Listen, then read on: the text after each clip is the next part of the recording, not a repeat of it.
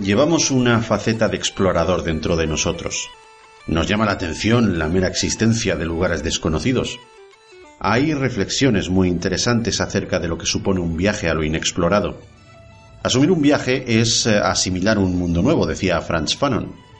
Emil Sola dijo que nada desarrolla tanto la inteligencia como viajar. Algo con lo que estoy muy de acuerdo y una teoría que además refuerza Mark Twain en cierto modo con la reflexión se tiene que viajar para aprender. A mí me gusta mucho esta cita de Ibn Battuta. Viajar te deja sin palabras y después te convierte en un magnífico narrador de historias. ¿Cuánta razón tiene? Hay mucha gente que desgraciadamente, bajo mi punto de vista, nunca ha salido de su localidad, pueblo o provincia. Cuando creces sin haber visto otras costumbres, otras gentes y lugares, es cuando uno se encierra en ese pequeño mundo y, y se hace un ermitaño. Esto es terrible, particularmente a mí me encanta esa sensación que me envuelve al estar en una ciudad donde nunca he estado, donde nadie me conoce, donde puedo caminar kilómetros sin preocuparme de que haya alguien conocido, alguien a quien saludar, es decir, donde soy anónimo para todo transeúnte. Para mí es como saborear un pequeño vestigio de libertad. Sí, es verdad, soy un soñador. ¿Acaso eso es malo? Matthew Karsten dijo una vez que invertir en viajar es invertir en uno mismo. Qué gran frase. No pienses en irte de viaje y viaja sin vacilar. Escapa de las fronteras, de todas las costumbres, de todas las creencias, y te hallarás a ti mismo en cada rincón del mundo. Una persona a quien estimo mucho siempre dice que la vida no se mide en años, sino en momentos. Cada viaje es una experiencia y cada una de ellas está llena de momentos. ¿Cuántos momentos has vivido tú? Piensa en los lugares a los que irás, lo que te queda por ver, lo que vas a descubrir y cuando vuelvas, piensa cuánto habrás evolucionado. Nunca llegarás a estar en todas partes, es verdad, pero anótalas igualmente en tu lista de destinos. Un viajero que se precie no tiene la intención de llegar a un lugar, sino la de conocer el camino. El turista ve lo que ha ido a ver. El viajero ve todo lo demás. Es algo que sienta bien al alma, porque uno toma conciencia del modesto lugar que ocupamos en el mundo. Así que viaja ligero, llévate recuerdos y deja allí tus huellas. El mundo es mucho más fantástico que cualquier sueño que hayas tenido. No viajamos para escapar de la rutina, sino para que la rutina escape de nosotros. Si no sabes a dónde ir, empieza a caminar da pedales o pisa el acelerador, porque cualquier camino te llevará allí donde vas. Las personas no hacen viajes, son los viajes los que hacen a las personas. Es cierto, lanzarse a la aventura sin planear nada es muy peligroso, pero te aseguro que la rutina es mortal. El que vive ve muchas cosas, pero el que viaja ve muchas más. Esto último, por cierto, es un famoso proverbio árabe. Toda esta filosofía es, es grandísima y quiero contribuir con un aporte de mi propia cosecha cinéfila, unas palabras que dedico a mi musa, con la que he tenido viajes inolvidables, pero sé que lo mejor está por llegar. El mundo es tu propia película. Tú decides si es de terror, de aventuras, de ciencia ficción o un thriller o una comedia, o lo que tú quieras. Pero si no sales a verla, te quedarás solo en la carátula. Bienvenidos, a la Fricoteca. Comenzamos.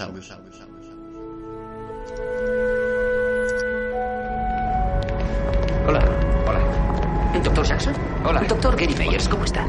¿Qué es este lugar? Un silo de misiles nucleares, pero tranquilo, ha sido reconvertido. Soy Barbara Shaw. Hola. Hola. Bienvenido. Hola. Hola. Es...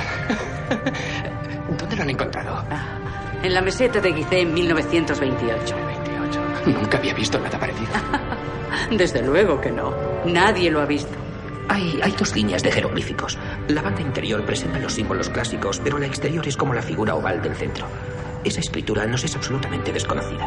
No son jeroglíficos. Tal vez sea algún tipo de escritura hierática o cuneiforme. Sí. tiempo. La traducción de la línea interior es incorrecta. Habrán seguido a Butch. No sé por qué reeditan sus libros. Disculpe, dígame, ¿qué, qué hace? Hemos utilizado todas las técnicas actuales. Esta es una palabra curiosa. GB. Revise Sí. Luego un adverbial, Seth. Luego sellado y enterrado. Disculpe, eh, ¿qué, qué está haciendo? No es ataúd. Esto es para siempre. ¿Quién ha traducido esto? Eh, Pues eh, yo. Bien, podemos leer. A un millón de años dentro del cielo está Ra, dios del sol, sellado y enterrado para siempre. No es del cielo. Es.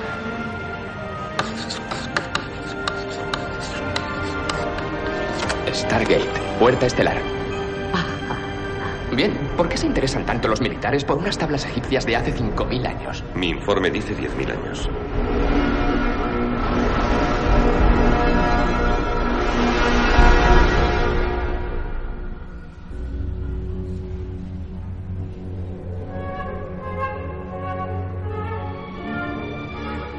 Muy buenas, fricototes, ya estoy aquí para daros la bienvenida a este apasionante podcast donde hablamos de esas películas que, bueno, pues que deberían de estar en las estanterías de todo cinéfilo que se precie.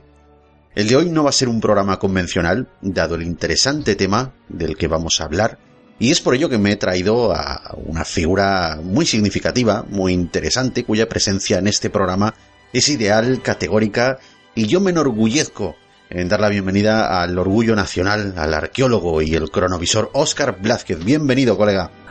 buenas, muy buenas. Adulador, tontorrón. Nada, ¿qué tal? ¿Cómo estás, Iñaki?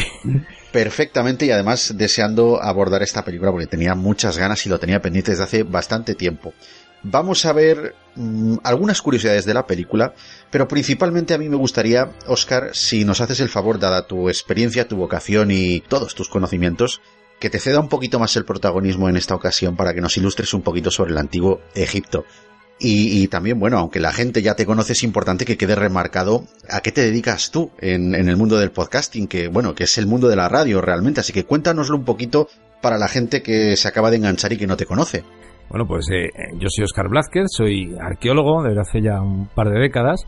Y bueno, pues eh, tengo un programa de divulgación científica junto con Raúl Fernández Santos, que se llama El Cronovisor, que se emite todos los domingos de 9 a 11 de la noche en el 108.0 del FM y en el 107.5 del FM en Madrid y se, también se puede seguir en streaming en plusradio.es.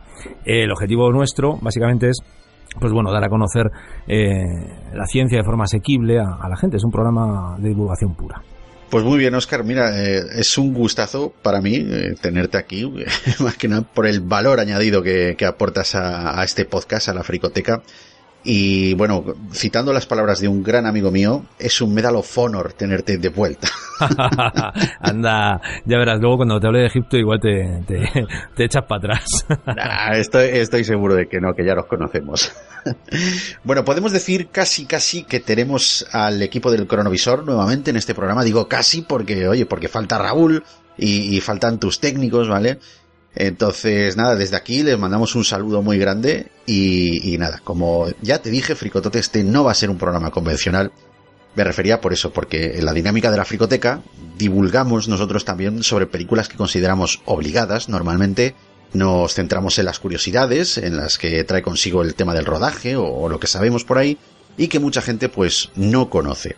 Pero como la película de hoy da mucho pie a indagar en el antiguo Egipto, pues he pensado, oye, es que, nadie, eh, nadie como tú, nadie como el cronovisor para contarnos muchas cositas interesantes y cosas que guardan relación con todo este tema de misticismo ancestral, porque hay cierta parte de misterio en, en todo esto de, vamos, de, del Stargate, ¿no? Y me consta además que estás eh, muy versado en este tema. De modo que las selecciones eh, del programa serán las de siempre, o sea, la sinopsis, los personajes, pero en el apartado de las curiosidades, esta vez, eh, Oscar, nos vas a ilustrar sobre, sobre todo esto de los faraones. ¿Te parece bien? Eh, me parece genial. Además, yo creo que, que, la gente se va a llevar una sorpresa, porque la verdad es que sabemos bastante más de Egipto de lo que la gente cree. O, o, lo que el misterio cree que sabemos, ¿no? Y es algo bastante más sencillo, más divertido más interesante que lo que normalmente estamos acostumbrados a escuchar.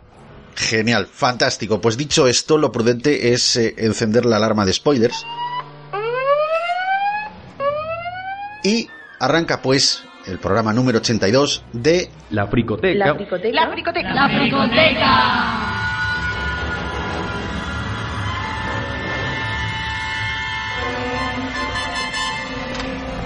¿Cree haber resuelto en dos semanas lo que ellos no han podido resolver en dos años? ¿Dos años? Así es. Cuando quiera. Ah, aquí tengo este material. Ah, vayan pasándolo, por favor. Ah, bien, aquí pueden ver unas fotos de las losas de protección. En la banda exterior, esas figuras que creyeron que eran palabras que debían ser traducidas eran. eran en realidad. constelaciones. Estas constelaciones fueron colocadas en un orden único, formando un mapa o señalando una dirección. Siete puntos que trazan una ruta hacia un lugar determinado. Y. eh, para encontrar el destino en cualquier espacio tridimensional, necesitamos seis puntos que determinen una localización exacta. Ha dicho que necesitaba siete puntos. Bueno, no, seis para el destino, pero para trazar una ruta se necesita un punto de origen. Sin embargo, solo hay seis símbolos en la figura oval. Bueno, en realidad el séptimo no está en la figura oval, está justo aquí debajo representado por una pequeña pirámide ah, con dos graciosos hombrecillos y una curiosa línea que sale de la parte superior.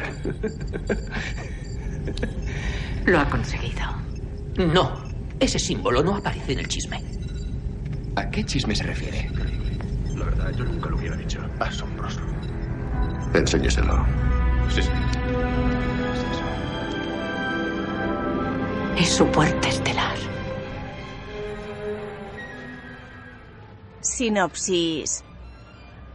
Yo cedo siempre el honor a mis invitados de hacer la sinopsis de las películas. Así que, Oscar, si eres tan amable y nos dices cuál es concretamente la sinopsis de Stargate, te estaríamos todos muy agradecidos. Bueno, he de decir que cuando la vi por, por primera vez, a mí me gusta mucho la, ciencia ficción, como ya os he comentado en algunas ocasiones, y, bueno, pues la verdad es que el concepto me pareció muy interesante, ¿no? Porque mezclaba astrofísica, es decir, eh, la capacidad de generar agujeros de gusano, eh, con Egipto, con arqueología, pero claro, luego eh, la verdad es que se deforma mucho el concepto de Egipto, aunque eh, también es verdad que bebe de algunos conceptos básicos de Egipto, como es la inmortalidad, por ejemplo, de, del jefe ¿no? de, de la peli, eh, el que se mete en el sarcófago y demás, que al fin y al cabo los sarcófagos también valían para esto, luego lo hablaremos, ¿no?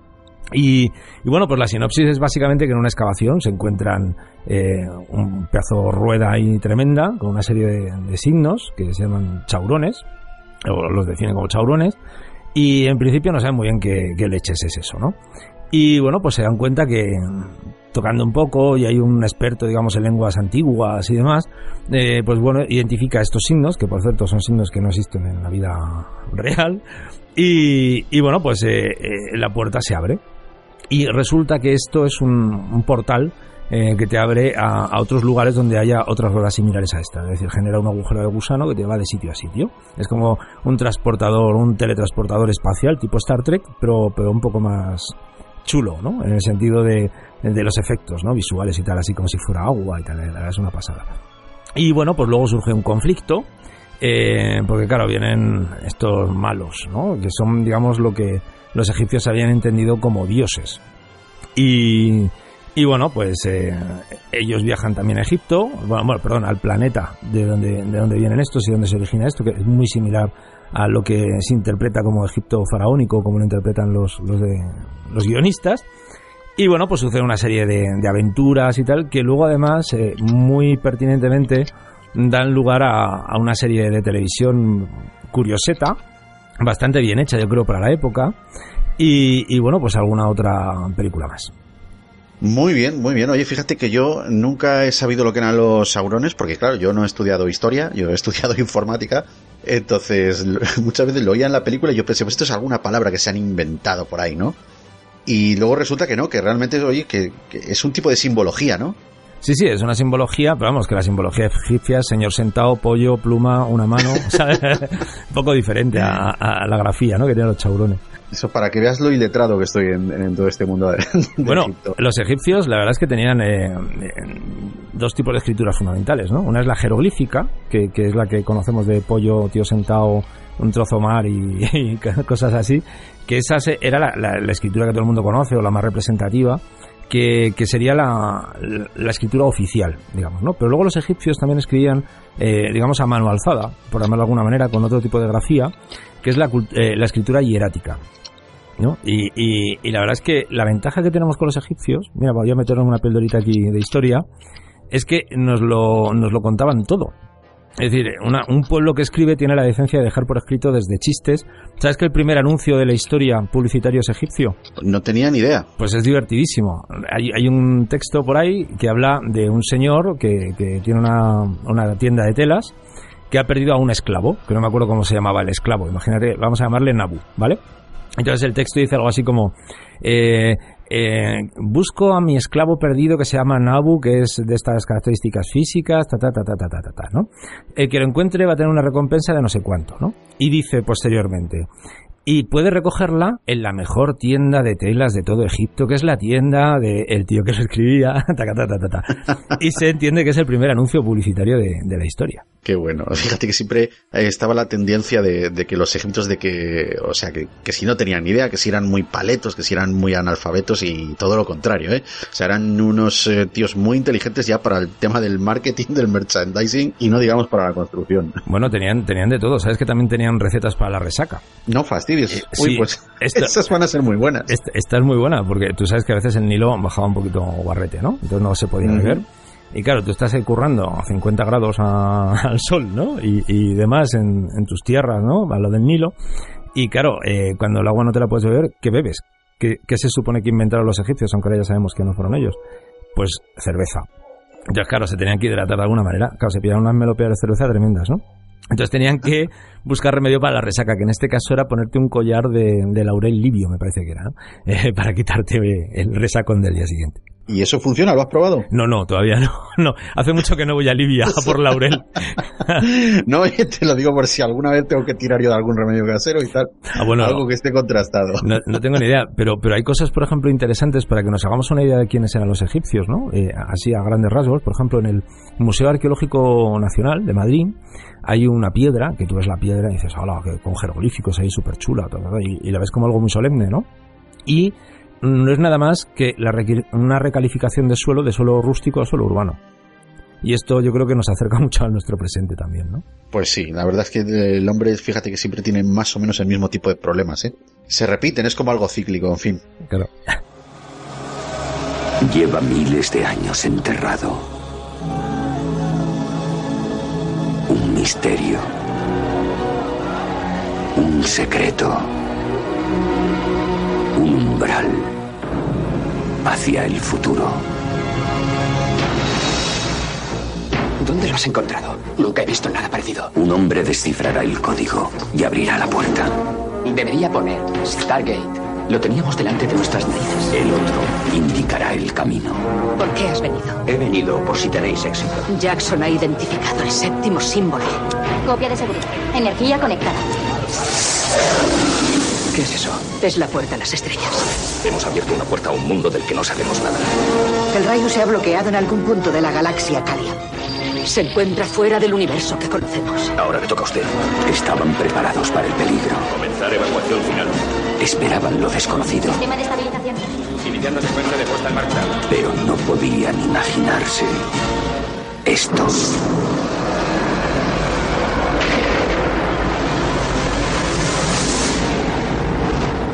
Impresionante.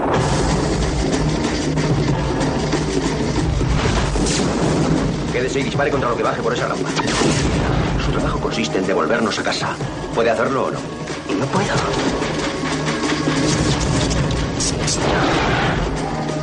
¿Qué demonios pasa? Mis órdenes eran muy simples, buscar indicios de peligro inminente. Bien, yo lo he encontrado. No funcionará sin el séptimo símbolo.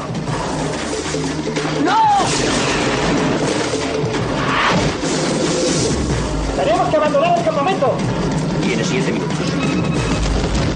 Ahora, el descubrimiento más increíble de nuestra era. ¡Jackson! Espéreme. Está a punto de convertirse en la aventura más extraordinaria de todos los tiempos. Carl Russell, James Bader, Jay Davidson. Stargate, Puerta a las Estrellas. Una película de Roland Emmerich. Personajes principales. Peliculón que llegó a los estudios barceloneses de Sonobloc para ser doblada al castellano. La traducción de sus diálogos estuvo a cargo de Sally Templer y Gonzalo Abril fue quien ajustó dichos textos. La distribuidora original fue la mítica Metro Goldwyn Mayer, que bajo la también mítica productora Carolco Pictures hicieron posible que este título llegase a España. Y el primer personaje que quiero mencionar es el coronel Jack O'Neill, interpretado por Carl Russell, un militar que parece como que está muy depre, ¿no? Por lo menos en lo que deja entrever en la película. Este hombre, como, como buen estadounidense que es y además siendo militar pues con más motivo, pues parece que tenía armas en casa. Y su hijo jugando con una de estas armas, pues al final parece ser que terminó pues pegándose un tiro, ¿no? Cosa por la que eh, digamos el personaje de Jack O'Neill se siente responsable, ¿no? Y parece como que está sumido en ese caos que es eh, angustioso, ¿no? El tema de perder un hijo, no quiero ni imaginármelo. Vaya. Y claro, pues eh, esto le origina al señor eh, Jack O'Neill pues una depresión de la que de la que no sale, de la que no sale, de la que se siente responsable y cuando van a buscarlo en la película ahí a, a su casa lo encontramos ahí con el pelo ahí largo y, y, bueno, pues digamos que un poquito ido. Entonces le ofrecen el tema de, del Stargate, parece ser que se le abre el, se le abren las aguas del Nilo, nunca mejor dicho, ¿no? Sí. del, del Nilo de su depresión y encuentra algo que hacer con su vida. Además, durante el desarrollo de la película yo siempre he intuido que precisamente lo que quería hacer este, este coronel es llegar al otro lado del Stargate y quedarse allí para volar la puerta. Bueno, esto también lo dice en la película. Pero creo que su intención era morir. Fíjate. Bueno, no sí. sé qué opinarás tú. Sí, estoy contigo. Además, también hay mala leche por parte del, del gobierno, ¿no? Diciendo, bueno, si vamos a mandar a alguien a la muerte, que sea este que no tiene nada que perder, ¿no? También. Así que mira, que vaya para allá. Sí, es, eh, sí, la verdad es que parece que Y- apunta a maneras esto, sí. De que se quería quedar, vamos, en el otro lado y, y demás. Pero luego sufre una evolución el personaje también. Claro, me gusta mucho precisamente de Carl Russell esa evolución del personaje. A mí siempre me gusta que los personajes que vayan a más, o sea, que evolucionen, que no sea el mismo personaje plano al principio que al final, sino que haya un camino de por medio y el tío pues al final, pues es verdad que luego empatizas con él, te llega a caer un poquito majete. Aparte es el único héroe de acción realmente que hay en esta película y en que le puede echar un poquito de pelotas para luchar contra el malo. Y ese liderazgo, pues al final te mola, al final te mola y, y no quieres perderlo. A mí, a mí hay un detalle de la película que tiene Carl Russell que siempre desde la primera vez que lo vi me dije, qué cabrón, ¿no? Que es cuando está con el niño y él está con el cipo, con el mechero. Sí. Y le regala el mechero. Pero no le regala la gasolina. Entonces, claro, eso está condenado a dejar de dar fuego, ¿no? Qué putada, pobre chaval. Oye, está, está muy bien. Es como ir a una civilización perdida, regalar el arma, pero no regalar las balas. Y cuando se te acabe, pues se te acabó. Disfruta del poder momentáneamente. Exactamente. yo siempre pensé, qué cabrón, o no pienso en eso o estaba muy depre, pero qué cabrón, ¿no? Muy bueno, porque además los tipos, eso, además eh, funcionan con, con gasolina. Son esos mecheros que tú los abres, los enciendes y quedan encendidos. O sea que es, es maravilloso. Pues mira, eh, permíteme que te, que te diga el actor de doblaje que le pone voz aquí en España a este personaje, a- al personaje de Jack O'Neill, interpretado por Carl Russell, es Salvador Vidal. Y es una voz que es muy icónica. Se, o sea, se reconoce fácilmente eh, la voz de este actor de doblaje porque hay ciertos actores a los que ha puesto voz puntualmente. Como por ejemplo Ed Harris, Richard Gere, George Clooney y John Travolta. A estos cuatro, vamos, por defecto. Tremendo. Sí, sí, joder, tío. Estoy buscando a Jackson. Jackson, el dueño de este chaleco. Tiene. tiene el pelo largo, le cae por los. No, no, no. No, no, no, no, no. Es. lleva cristales para poder ver. La palabra empollón no os dirá nada, ¿verdad? Bien, ¿por qué no? Estoy en el planeta X buscando un empollón que lleva un mono verde y usa este chaleco, tiene el pelo largo que le cae por los ojos, utiliza gafas y... Eh, chis, estornuda. Pollo, el hombre del pollo, ¿lo has cogido? ¿Quieres esto? Pero, Tiene buena voz, ¿eh? Muy buena voz ese hombre. Sí, aparte está, está muy curtido y, y, sabe imprimir muy bien la personalidad tanto de, tanto de unos actores como de otros. Se lo tiene bien estudiado. Sí, sí. Y del hombre de acción pasamos al arquetipo del empollón que interpreta James Spader, que es el doctor Daniel Jackson. Yo, mmm, como ya te digo que no he estudiado historia, que lo mío es, bueno, otro tipo de ciencia, pero no sé, te digo que es el arquetipo del empollón que, que lo sabe todo. O sea, estamos a principios de los 90 y a este tío le dices de constelaciones y bueno, es un historiador, pero si le dices que tiene que hacer de mm, de astrónomo, pues también lo hace y tal. Es muy interesante. Si no me equivoco, este pavo lo que es es filólogo. Es decir, este es experto en lenguas, no, no arqueólogo ni, ni historiador. O sea, este era un poco el, el, traductor de Google que se llevaron, ¿no? Para intentar hablar con esta gente. es lo que te iba a decir, este tío es Google, ¿qué coño? Eh? Claro, claro, este es un, un friki de lenguas muertas que se puso ahí, ah, sea sirio, ah, mira qué bien, qué bonito. Y mira, para saber egipcio le, le sirvió de algo, ¿no? Que fue irse a otro mundo. Pero es filólogo, o sea, no, no es arqueólogo, creo yo. Bueno, es un sabe mucho. Que, que, sí, es un, el, lo, que llamamos un picolisto, una rata de biblioteca. Es el, el, empollón de las gafitas y además lo que se puede ver en la película, lo que se puede, se puede dejar entrever, por así decirlo, es que su personaje como que, o sea, según lo que le dicen, que su vida cabe en una maleta, es un tío que está de capa caída, o sea, tiene muchos conocimientos, tiene mucha formación, ha estudiado muchísimo y sabe muchas cosas, ya independientemente de que estén en una rama o en otra, pero el tío tiene unas teorías que parece como que no enganchan a la gente, parece como que lo tienen un poquito discriminado porque sus teorías o sus descubrimientos resultan tan radicales que no le toman en serio. Así que parece ser que también el proyecto del Stargate que le ofrecen pues le viene como anillo al dedo. Esta vez voy a decirlo bien, voy a decir como anillo al dedo para que no me tachen de soez. Muy bien, muy bien. Aunque el que me tache de soez pues también estaría lo cierto porque yo, o sea, yo soy lo que soy. sí, Entonces, eh, bueno, pues poco se lo piensa, el tío se, se embarca en eso y la verdad es que luego sí que resulta ser muy útil, muy un tío muy ilustrado que traduce todo bastante bien y que al final pues dan con, con lo que tienen que dar al fin y al cabo. Así que sería el, el, protagonista en pollón, el Peter Parker de Stargate. Coño, es el tío que se mete en, en la cueva. A mí, a mí, este, el proceso de este tío entendiendo el idioma me recuerda mucho a, a la escena esa del guerrero número 13, cuando Antonio Ajá. Banderas empieza a comprender el idioma de, de los nórdicos. Sí. Es, sí, es un sí, poco sí. ese mismo proceso. Pero luego ya me asombra cuando se mete se pone a hablar ahí como un loro el colega y se mete en la cueva con la chavala esta a, a ver toda la historia de, del asunto, ¿no? Y eso ya, Ay, amigo. a eso ya, vamos, lo describe con una velocidad que no tiene ningún problema. Es que me dirás que no, Oscar, pero donde esté una buena motivación. De hecho, también es algo que me gusta, que el tío evoluciona con, con el transcurrir de los minutos. Claro. Al principio de la película es la rata de biblioteca que estamos hablando, pero al final ya es otra persona, es un aventurero, es un tío que ya tiene que tomar decisiones porque ya hay enfrentamientos violentos y que al final dice, mira, joder, voy a volver a la Tierra, que no soy nada, y aquí que soy un héroe y además tengo aquí a la chica está bien maja, pues también es una evolución bastante interesante. Sí, sí, lo que tú dices, las motivaciones lo son todo.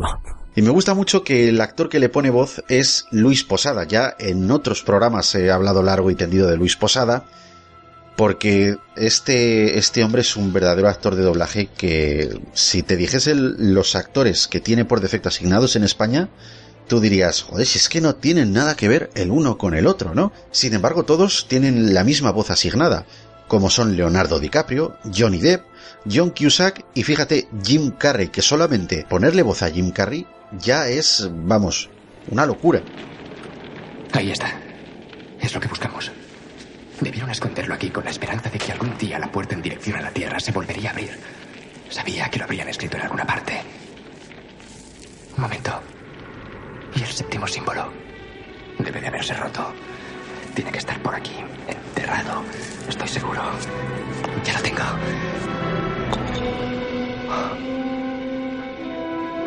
Se ha desgastado. No puedo hacerlo funcionar sin el séptimo símbolo. Lo que, lo que está claro es que Luis Posada es un actor en mayúsculas de doblaje, entonces. Pero vamos, pero como, como la copa de un pino. Claro, tiene mucho registro y eso, eso joder, es, es, no es tan fácil, ¿eh? ni, ni, ni es tan habitual. No, no, eh, o sea, este es de los pocos actores de doblaje que quedan en España y esto lo tengo que explicar. Digo pocos actores de doblaje porque ahora mismito, con la proliferación de tanta serie y de tanta película de serie B, para que se comercialicen en España hay que doblarlas. En un programa anterior yo me refería a ellos, bueno, yo y mi contertulio nos referimos a ellos como dobladores. Fíjate que yo siempre he sido el defensor del doblaje en decir, no, en España tenemos actores de doblaje. Y ahora, sin embargo, en esta nueva remesa de gente que ha entrado en este mundo, casi te puedo decir que hay más dobladores que actores de doblaje. Que sigue habiendo buenos actores de doblaje, ¿eh? pero ya escasean y creo que como Luis Posada ya vamos a ver pocos. Además, el mundo del doblaje debe ser un mundo jodido, ¿eh? No deben cobrar mucho y, y, a lo mejor, dado digamos, los resultados que proporcionan al entretenimiento de todos, deberían eh, trabajar en mejores condiciones. Porque hace poco oí en, en, un programa de radio a un actor de doblaje, el que puso la voz de Carl Sagan en Cosmos, en la primera Cosmos. Sí, sí. Alucinante. Pues claro, que, que, que las condiciones son muchas veces, pues voy, pum, eh, hago esto del tirón, me llevo nada de pasta, muy poquito, y que para vivir del doblaje, que es una profesión, igual que ser actor o cualquier otra cosa, pues hombre, requieres por lo menos tener ingresos, ¿no? Porque yo creo que es un trabajo exigente. Entonces a lo mejor es que nos están dando hoy en día, igual que en otras disciplinas, las condiciones adecuadas para, para fomentar este asunto, no lo sé. Lo que pasa es que sigue estando muy poco valorado muy poco valorado, aunque también es un mundo interno en el que se dice que hay mucha mafia. A ver, esto es como todo, esto es España. Y hay mucho enchufe y hay mucho lo que tú quieras, pero se nota cuando eh, un actor de doblaje da la talla y cuando no la da. Eso está más que claro. Claro, claro. Entonces, bueno, saliéndonos un poquito de este tema, pasamos al siguiente personaje, porque fíjate que para esta película he seleccionado solamente a tres personajes. Tres personajes que son los que mueven la película, porque el resto para mí son eh, soldados random y aldeanos que no están doblados porque hablan en su lenguaje. Entonces, no, se ha tenido a bien doblarlos en España. Pero mira, el tercer personaje principal al que quiero destacar es Viveka Linford, que, eh, bueno, da vida a la doctora Catherine Langford. Y fíjate que yo siempre he, echado un poquito de menos que estuviese este personaje algo más desarrollado. Porque aparece al principio de la película y luego no volvemos a saber nada más. Cierto. Sí. Pero bueno, se supone que es la hija de un famoso excavador, un famoso investigador, arqueólogo, un coleguita tuyo, para que me entiendas. Sí, sí. un coleguita de, de, de profesión. Sí. Y bueno, pues eh, está presente justo, justo en 1928 en el momento en el que descubren la puerta estelar, el, el Stargate. También descubren esa losa donde están todos eh, los jeroglíficos, o bueno, mejor dicho, los saurones. Ahora que ya he aprendido esta palabra nueva, pues ya no, no la voy a soltar, macho. Muy bien, muy bien. y junto, junto a ello, junto a todo, junto a todo eso se encuentra en un puesto ahí que había eh, una reliquia que es un colgante con el símbolo del ojo de Ra. Fíjate tú, qué cosa más tonta, pero luego le va a traer una suerte al protagonista que no veas. O sea que mmm, no me ha parecido para nada intrascendente el meter este personaje dentro de, bueno, pues dentro de este trío, porque esta vez van a ser solamente los, los tres personajes que vamos a destacar de la película. Y fíjate, eh, a esta actriz, a Viveka Linford, eh, le puso voz en España Elsa Fábregas, que es una actriz de doblaje, pues que ya falleció hace algún tiempo, y esta es la voz en nuestro país de Gina Rowlands, de Doris Day, de Vivian Lake y de Maureen O'Hara, también actrices de, de, una época, ¿no? De una época, no sé si decir dorada, pero también una época importante dentro de lo que es el, el cine y dentro de lo que es, por supuesto, el doblaje nacional. Sí, sí, sin duda, sin duda alguna. Jackson, ¿son estos sus padres? Trabajo. Una traducción. Jeroglíficos del antiguo Egipto. ¿Le interesa? ¿A dónde? Acaban de desahuciarle de su apartamento. Se le han agotado las becas. Todo cuanto usted posee está en esas dos maletas. ¿Quiere demostrar que sus teorías son ciertas? Esta es su oportunidad. Planes de viaje. Curiosidades. Bueno, pues mira, abro el tema de las curiosidades, Oscar, eh, como siempre, hablando un poquito del presupuesto, ¿no? Esta película tuvo un presupuesto de 55 millones de dólares, recaudó 196 millones 600 mil dólares. Ahí es nada, o sea, que, que salió bastante rentable. Se utilizaron además, eh, como curiosidad, cientos de maniquíes y más de 2.000 extras de la capital de Marruecos y alrededores que colaboraron en la película para la creación de escenas en las que aparecían, pues eso, multitudes, que eran las escenas finales eh, de la película. Imagino que rodaron en Marruecos. eh, porque es más barato. Pues Marruecos y Túnez suelen ser los, los platos de África. Eh, Túnez, yo estuve en, en, en, el plató de la Guerra de las Galaxias, de la primera, ahí en medio del desierto, que está en medio de la nada, por cierto.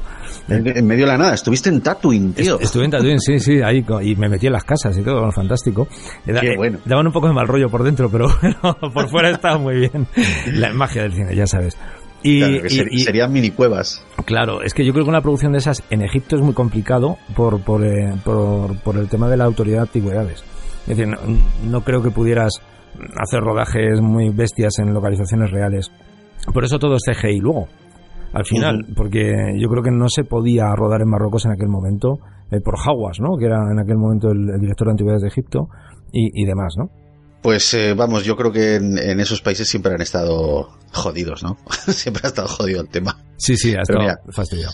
Sí que es verdad que además de rodar en, en, esta localización, también se filmaron escenas en el desierto de Yuma, que este está en Arizona, ya en Estados Unidos, donde fíjate que allí se alcanzaban temperaturas superiores a los 40 grados. Y claro, pues se dieron lugar tormentas de arena que, eran impresionantes, ¿no? Pues fíjate, esas tormentas de arena que ocurrieron allí, que tuvieron lugar en Yuma, fueron filmadas tal cual, o sea, no se añadió ningún elemento de CGI ni nada, nada, nada de retoque por ordenador. Así que son totalmente naturales e impresionantes. Yo no, vamos, eh, nunca he tenido, no sé si la suerte o la desgracia de ver una tormenta de arena, espero que no me toque nunca, ya te digo, pero desde luego es una, una imagen impresionante. Y en esta localización se rodó la escena de la excavación de la puerta de 1928. Fíjate tú qué cosa, que esta sí que la podían haber rodado en África, pero se rodó el, en el desierto de Yuma. Las primeras escenas en ser rodadas, o sea, cuando ya se aprobó el presupuesto y todo esto, lo primero que rodaron eh, fueron estas escenas que tienen lugar en el domicilio de, del coronel O'Neill. Después de rodar estas escenas es cuando Carrasel ya se cortó el pelo y pidió, además, a, en producción, a los técnicos, pidió por favor que no le iluminasen mucho el pelo, porque al parecer su tono rubio, eh, el rubio suyo natural, era demasiado claro y parece como que eso no gustaba, o por lo menos no, no, le gustaba mucho al actor, le quitaba como seriedad. No me digas que el rubio de Trump es auténtico y es propio de Estados Unidos. pues oye, igual era un rubio así luminoso tipo, tipo Ken de la Barbie, entonces. Puede ser. para un personaje militar, pues oye, pues no sé, no sé, no sé. El Ken pistolas. fíjate, fíjate tú qué curioso, yo siempre pensé, coño, estas escenas las han tenido que rodar en pues allí en Egipto y todo eso por el rollo de las pirámides, pero sin embargo parece ser que el desierto de Yuma debe de tener condiciones bastante similares, ¿no? Hombre, eh, yo creo que no. Eh, por muchos motivos. En, yo no sé si en, Estados Unidos, está, el, de Yuma está en Estados Unidos, según dices, ¿no? Sí. Eh, el Sáhara, o sea, lo que es Egipto, realmente es desierto de arena. Yo, yo he estado en el Sáhara y, bueno, una cosa muy interesante, estuve en Túnez hace años, creo que soy el único subnormal que vas a conocer que estuvo en Túnez en agosto, o sea, casi con, con dos narices. Y, bueno, yo me acuerdo, yo siempre voy con mapas, ¿no? Eh, eh, por donde viajo, ¿no? Y voy viendo qué, qué, es esto y tal. me acuerdo que cuando íbamos al desierto, al desierto de Dunas, eh, íbamos por una carretera que era de, tierra, ¿sabes? Con muchos baches, tal, fue un viaje infernal. Y yo a lo lejos veía una cordillera montañosa. Y decía, joder, ¿y esta cordillera montañosa dónde está? Que en el mapa no sale. Que no sale, que no sale, que no sale. Me puse los prismáticos y era montañas muy parecidas a, lo que veríamos aquí en la Sierra de Madrid, ¿no? En, en, la cordillera. Y era el, grosor de la arena del Sáhara. Madre mía. Que ahí me quedé absolutamente bestial. Y además es una arena que yo no he visto nada parecido en mi vida.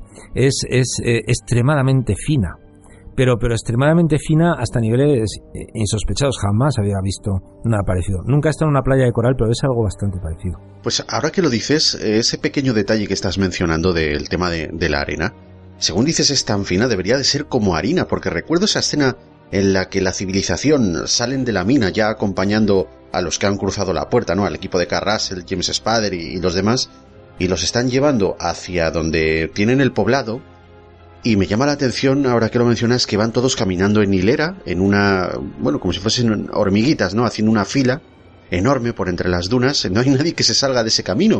O sea que realmente, ahora que lo estás mencionando, pienso que quizás sea porque la arena es demasiado fina, ¿no?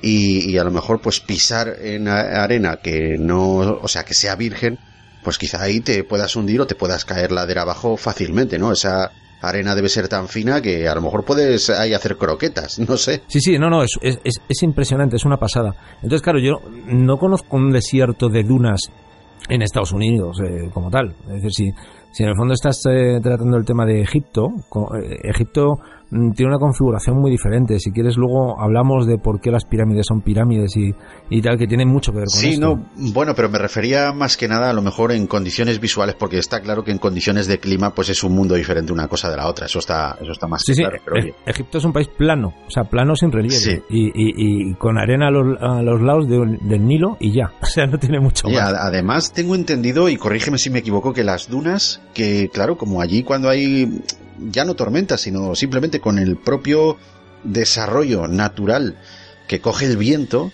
o sea, las dunas te las cambia de sitio en cuestión de 3-4 horas, o sea que... Las, las, dunas son muy móviles y de hecho, bueno, yo hablando con un caravanero en, en Túnez, él me explicó, y este se dedicaba a la cría de camellos, me explicó que, que la manera de orientarte ante un contexto móvil como es el de las dunas, es que en el, en el desierto siempre hay vientos dominantes. Pues igual que aquí está el cierzo, el mistral, ¿no? O, vientos que sabemos que siempre soplan o la tramontana, ¿no? De la misma dirección. Entonces, en lo que te tenías que fijar no era en la configuración del paisaje de, de dunas, sino en las pequeñas microdunas que se formaban en la superficie, que es las que te decían de dónde venía el viento y eran las que te podían orientar. Claro, para saber el norte, el sur, joder. Claro, claro, pero que eran nada, eh, elevaciones mínimas en la arena, o sea, eran nada, era tontería, ¿no? Pues a mí me dejas ahí y, o sea, y despídete. No, no, La Palma es fijo, o sea, te lo digo yo. Allí morirse me, me quedó muy claro que es facilísimo, y además enseguida, ¿eh? Es, es un contexto muy duro. Estábamos a 44 grados a lo mejor a las 8 de la mañana cuando el sol estaba empezando a salir. O sea, era una cosa dura. Por el amor de Dios, eh, no querría experimentarlo, de verdad. No, no, no te lo recomiendo. El director de esta película, Roland Emmerich, y el productor y guionista Dean Devlin, que han sido socios hasta no hace mucho, concibieron esta historia como una trilogía. Sin embargo, no pudieron rodar eh, las secuelas posteriores, ya que inmediatamente se puso en marcha la famosa serie de televisión y tanto Emmerich como Diblin querían sacar adelante otro proyecto bastante más ambicioso que estaban desarrollando, Independence Day de 1996. No obstante, Diblin ha manifestado en varias ocasiones que está muy interesado en retomar estos proyectos ignorando las series de televisión que se han hecho. Que si mal no recuerdo son eh, Stargate SG-1, Stargate Atlantis y Stargate Universe. Tres series de ciencia ficción que han llegado a hacer sombra a la mítica Star Trek con una buena legión de fans repartidos por todo el mundo. En la ficha de Roland Emmerich de IMDB se puede ver que tiene asignado un proyecto de Stargate en el que obviamente se ocupará de la dirección. Diblin también está implicado, con lo que parece que al menos una secuela de estas que hemos comentado pues eh, va a ver la luz tarde o temprano. Es decir, que Stargate eh, Universe está muy bien. Es eh, es totalmente diferente a las dos anteriores. ¿eh? No tiene nada que ver. ¿Es imprescindible, ¿Es imprescindible ver las dos series anteriores para comprenderla? No, y, y, es que además es, es, otra, otro modelo de narración, ¿sabes? Y, tiene otro, otra estructura, o sea, eh, sin hacer mucho spoiler, básicamente lo que se encuentran es una nave que tiene un millón de años. y la nave, pues bueno, pues es la nave de estas gentes, ¿no? Y la nave pues va a su rollo. Entonces pues eh, es la historia de cómo funcionan en esta nave, ¿no? Y a dónde les lleva. Y es acojonante, de verdad, está muy bien hecha esa serie, me, gustó mucho. Y me pareció además, la otra, las otras dos me parecieron infantiles, mientras que esta me pareció una magnífica serie de ciencia ficción. Pues fíjate, esta quizás sí que me anime a verla porque tengo ahí un aliciente muy poderoso que es que participa Robert Carlyle, es uno de mis actores favoritos y solamente por eso pues igual ya me animo pero no, no será pronto, eso seguro. Bueno, tienen material de sobra, porque mira, si pasan de egipcios, se pueden meter con los Anunnakis y hacer lo mismo. y con las culturas asirias, mesopotámicas, claro. Esto da para mucho, esto es un, rollo sin fin, tío. Pues sí, además esto de los Anunnakis es eh, creo que un recurso muy manido y que le viene a este guion o este, eh, a este mundo de Stargate. Eh, no sé si lo habrán tocado ya en las series, pero me, extraña, me extrañaría muchísimo que no recurriesen a esto porque es que se presta. Claro, es como la historia de los dogones. ¿Tú conoces el tema de los dogones? Que va, no sé de qué me hablas. Los dogones es una tribu africana que, que bueno, viven allí y tal, y ellos afirman y, te hablan de, de, las estrellas de Sirio, Sirio A, Sirio B, ¿no? Que, que al final hay tres, en Sirio C también. Y dice que unos señores con cara de pez eh, bajaron allí y, y les dieron toda su cultura Y esa es tradición africana de toda la vida. Y, y lo más cachondo es que ellos hablaban de Sirio cuando Sirio eh, no había sido descubierta por la astronomía moderna. Pues anda, que no da. Anda, que no da. Como se metan en, en esos eh, berenjenales, podemos tener Stargate por años, ¿eh? Y no me refiero a series, sino a, a películas, películas cinematográficas con un buen presupuesto, buenos efectos y, y todo lo que tú quieras, vamos. Sí, pero al final no dejarían de ser la misma peli. Es decir, la original sería siempre Stargate, porque al final sería Mm. recurrir al mismo concepto permanentemente, ¿no? Pues sí, además, eh, bueno, permíteme que te diga, esta película forma parte de lo que es la historia del cine, aunque muchos sean detractores de ella. Esto es historia del cine, o sea que va a estar ahí sí o sí. Fíjate, fue la primera película, la primera producción cinematográfica que tuvo una página web oficial, la primera de todas. Bueno, imagínate cómo era la página web, ¿no? Sería como, como el primer Super Mario ahí, pit, pit. Sí, una cosa fantástica. Pero la página web pues funcionó bastante bien y fue creada por el, por el propio Dean Devlin en 1994 y eh, lo que ofrecía eran básicamente imágenes de la película, trailers, bueno, bueno los trailers, la resolución de entonces, eh, uf, madre mía. Sí, tardabas Eh, como y- media hora en bajarte un mega para el Eh, sí, trailer. sí, pero no te estoy hablando, no te estoy hablando de que sean trailers que, que tú digas, no, es que comparado con lo de ahora. No, no, no, coño, comparado con lo de entonces. O sea, tú tenías una, una pantalla que te aguantaba una resolución de mierda y cuando abrías la página web y conseguía cargar el tráiler, lo tenías que ver en una ventanita muy pequeñita, muy pequeñita, muy pequeñita, para poder identificar lo que estaba ahí pasando. O sea, si eso lo ampliabas a pantalla completa, date por jodido. Sí, sí, no, no, no veías nada. no. Pero bueno, oye, eh, tenía tráiler la película, podemos decir que tenía tráiler. Eh, al equipo de producción se unió el egiptólogo Stuart Tyson, quien se implicó en la elaboración de los jeroglíficos que se ven en la película y la recreación del idioma que hablan los habitantes de la ciudad de Nagada, que así se llama, eh, así se llaman estos, bueno, esta ciudad. Y me llama mucho la atención, y aquí es donde quiero, eh, Oscar, que tú me corrijas o que añadas lo que tengas que añadir, porque fácilmente puedo meter la gamba con esto que voy a decir. Pero se me antoja, dentro de lo que es la puesta en escena, que todo el argot de Ra, todo su palacio pirámide y todos sus súbditos, eso para mí sí que es verdad que tiene un ambiente muy egipcio, pero del Egipto de este opulente. Sin embargo, la población de Nagada se me antojan como, no sé, como mesopotámicos. Lo que acabas de plantear es muy, muy interesante, porque sí es verdad que las élites están eh, bastante basadas y bastante bien referenciadas con lo que es eh, conceptos de lo que eran las élites en el mundo egipcio, ¿no? Y, bueno, de pinta y tal, pues bueno, le, han dado una pinta quizá un poco steampunk, ¿no? De, a, a los Anubis, ¿no? A los guerreros y tal. Pero los conceptos generales sí que son eh, interesantes. Y, y, bueno, si me permites que haga una pequeña alocución al respecto y sobre la población egipcia, eh, te comento, ¿vale? Mira, Estás en tu casa, ya lo sabes, Oscar. te explico. Vamos a ver, el, el faraón eh, era no era Ra, era el hijo de Ra, ¿no? Eh, era un tío que era divino, pero no dejaba de ser el hijo de Ra, estaba divinizado. Claro, ¿quién es Ra? Ra es el sol, ¿no? Y el sol, ¿qué hace todos los días? Pues es, nace por, por el este y se pone por el oeste, ¿no? Exacto. Vale. ¿Qué pasaba con el sol? Pues el sol todos los días cogía, oh, soy Ra, qué guay, cómo caliento, cómo ilumino, qué momolo. Y cuando se ponía, era como si hubiera muerto. Entonces, eh, eh, la, según la tradición egipcia, que no me voy a enrollar mucho ahora con esto, eh, digamos, tenía una lucha, papá, papá, personal y tal, y al día siguiente triunfaba y volvía a renacer, ¿no? Entonces, ese, ese bucle de nacimiento-renacimiento ya viene dentro de la propia mitología egipcia, eh, referenciada en su dios referente, ¿no? Que es Ra que es el dios principal. Entonces el faraón era hijo de Ra. Esto es muy interesante. Y fíjate cómo era la, superstición egipcia hablando del pueblo egipcio. ¿no? Eh, tú sabes que en nuestra concepción de, de, la vida nuestra tenemos la dualidad platónica. Se supone que somos cuerpo y alma, ¿no? Se Ajá. supone, según Platón. Sí, Bueno, sí, sí, sí, ¿vale? correcto. Pues para los egipcios, eh, en vez de dos partes, había cinco partes. Eh, estaba el Valle el Ka, que sería el equivalente al cuerpo y al alma, ¿no?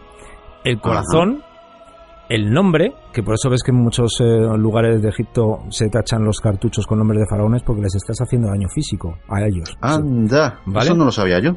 Y luego la última parte, inherente al cuerpo, que es la sombra. Me parece una gilipollez, pero vale, tú sepárate de tu sombra.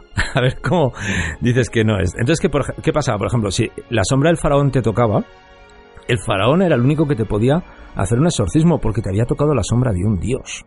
Que eso era la leche, ¿no? Entonces, claro, ahora entiendo la reacción de, de- del hijo del, eh, bueno, de- del rey, del que gobierna ahí en la ciudad de Nakada, eh, que creo que se llama Skara, si no recuerdo mal. Ahora entiendo la reacción que tiene cuando Carrasel le da la mano y sale ahí corriendo, ay, que me ha tocado y tal. Bueno, claro, si luego le tiene que hacer un exorcismo, pues normal que se ponga así. Basa- basándonos en ese primer puesta en, en, digamos en escena, ¿no? Porque voy a contar un par de cosas más. Vamos al pueblo egipcio, ¿no? El pueblo egipcio no era un pueblo iletrado, no era un pueblo paleto. Los niños iban al cole. Y, y es más, los niños necesitaban urgentemente conocer principios matemáticos relativamente avanzados, que eh, sobre todo para topografía, que, o lo que se llama la topografía antigua agrimensura. ¿Y por qué pasa esto? O sea, tú ves muchos problemas de- en papiros, ¿no? De, de niños que van al colegio egipcio, ¿no? Y dicen, hállame el, haya- eh, el área truncada de este cono, eh, no sé, o sea, perdón, de, de este paralelepípedo, no sé qué tal. O sea, cosas matemáticas que igual hasta tú hoy tampoco sabrías hacer, ¿no? ¿Por qué? Te garantizo que no. O sea, tener que refrescar todas esas cosas, para mí sería una tortura. Pero, ¿por qué sucedía esto? Porque tú has estudiado en el cole que, que el Nilo, una vez al año, se desbordaba, ¿no? Sí. Y dejaba la guarrería esta que era... Claro, que- todos los, el los limo, ¿no? sedimentos y todo, toda la fertilidad del Valle del Nilo se basa en, en aquello, sí. en, el, en el limo, ¿no? Entonces, ¿qué, qué, qué- claro, ¿qué pasaba? Ese, ese depósito de limo lo que hacía era jorobar todas las lindes. Y de- se borraban las lindes. Entonces, cada agricultor tenía que tener la capacidad de eh, trigonométricamente volver a, a- a marcar sus lindes. ¿No? Con, con elementos de agrimensura. Entonces, cuando la gente dice, es que la pirámide es un cuadrado perfecto, pues claro, si es que están haciéndolo todos los egipcios todo el rato, ¿no? Es decir, saben hacer eso. claro, hasta un agricultor sabe hacerlo, ¿no? Y, y tal. Entonces, bueno, eh, la cosecha era lo más importante que existía en Egipto, ¿vale? Era, eh, de hecho, la cosecha se guardaba en la cámara del tesoro, en el templo. O sea, te- tenía tanto valor como el tesoro, eh, digamos, de oro y otras cosas, ¿no? Valiosillas. Y, y la relación que había, a mí, mira, yo Egipto, eh, sé que me van a caer collejas por esto, a mí me parece un coñazo de cultura, ¿no? En, comparación a otras, porque alcanzan su apogeo al principio, que es el momento de las pirámides, tal y cual, y luego es una serie de faraones. Es, es simplemente listados de dinastías hasta Kenatón, que Kenatón cambia un poco el, el paradigma, ¿no? Y tal. Pero todo lo demás es una cultura muy erática, es una cultura muy inmóvil y quizá por eso es el- la clave del éxito, ¿no? Que tenía, porque no, no había cambios extremos sociales, no había cambios que provocaran revueltas, no había este tipo de historias, ¿no? Entonces, bueno, la, la relación era muy estratificada, muy clara muy, y muy definida ni todos los eh, ciudadanos egipcios eh, eran tontos y atrasados como se plantean en la película, ¿no? Y los mesopotámicos tampoco lo eran, eran gente bastante avanzada, los ciudadanos, ¿eh? De a pie. Yo creo que en la peli peca un poco de, de, de atontar al pueblo, ¿vale? Hacerlo como más mm, sumiso. Crédulo, eh, más, más supersticioso. Sí, más Sobre todo iletrado. Un pueblo, un pueblo temeroso, claro, un pueblo sin cultura, al fin y al cabo es un pueblo temeroso y, y un pueblo, digamos, que se puede dominar más fácilmente, ¿no? O sea, si tienes unos habitantes que son iletrados, no, no se cuestionan las cosas, pero cuando se las empiezan a cuestionar, eso es porque tienen conocimiento y ahí es donde pueden venir los problemas, la sublevación, que al fin y al cabo es lo que consiguen los protagonistas que vienen de un mundo civilizado cuando entran en contacto con esta civilización que, que yo he dicho que es mesopotámica, pero que vamos, que creo que he metido un gambazo bastante fuerte. Eh, pero, pero, por ejemplo, para que te hagas una idea de, que- de cómo funcionaba la relación entre el faraón y la, y la población, ¿no? Cuando se construyeron las pirámides, el, el- el servicio, las pirámides no las construyeron esclavos. Era como una especie de servicio militar, por llamarlo de alguna manera, un servicio, ¿no? Al, al faraón. Y es más, estabas exento de la pirámide si eras el único varón que podía recoger la cosecha. Es decir, la cosecha era más valiosa que la pirámide. Y la gente estaba encantada de ir allí. De hecho, hay competiciones entre grupos, ¿no? Hoy hemos puesto 20 piedras y los azules han puesto 10, gilipollas, ¿sabes? O sea, eso existe, ¿no? En, en los campamentos que tenemos al lado. Y además, la gente que iba a trabajar, eh, eh, hemos visto que había mucha carpa del Nilo, que había mucho hueso de, de- de vaca y mucha proteína. Era gente que estaba bien cuidada y alimentada. Todo lo contrario al modelo que todo el mundo piensa, ¿no? De- del faraón eh, esclavista que está eh, sometiendo a, los esclavos, ¿no? Y tal. No, no trabajó un solo esclavo las pirámides, ¿no? Entonces, bueno, hay muchos tópicos que son así, pero sin embargo, hay otros tópicos que, que- que sí funcionan bien. Por ejemplo, la resurrección del faraón, ¿no? La resurrección del faraón viene de un mito muy divertido que, que es el, el mito de Osiris, ¿no? Y si quieres te lo resumo brevemente para que la gente entienda por qué la resurrección. Sí, por favor. ¿Vale? El, el- el mito de Osiris, más o menos, mm, lo voy a sintetizar mucho. Osiris era eh, muy majo, pero era muy tontorrón, ¿vale? Era muy pardillo. Entonces eh, tenía un hermano que era un hijo puta que se llamaba Set, ¿no?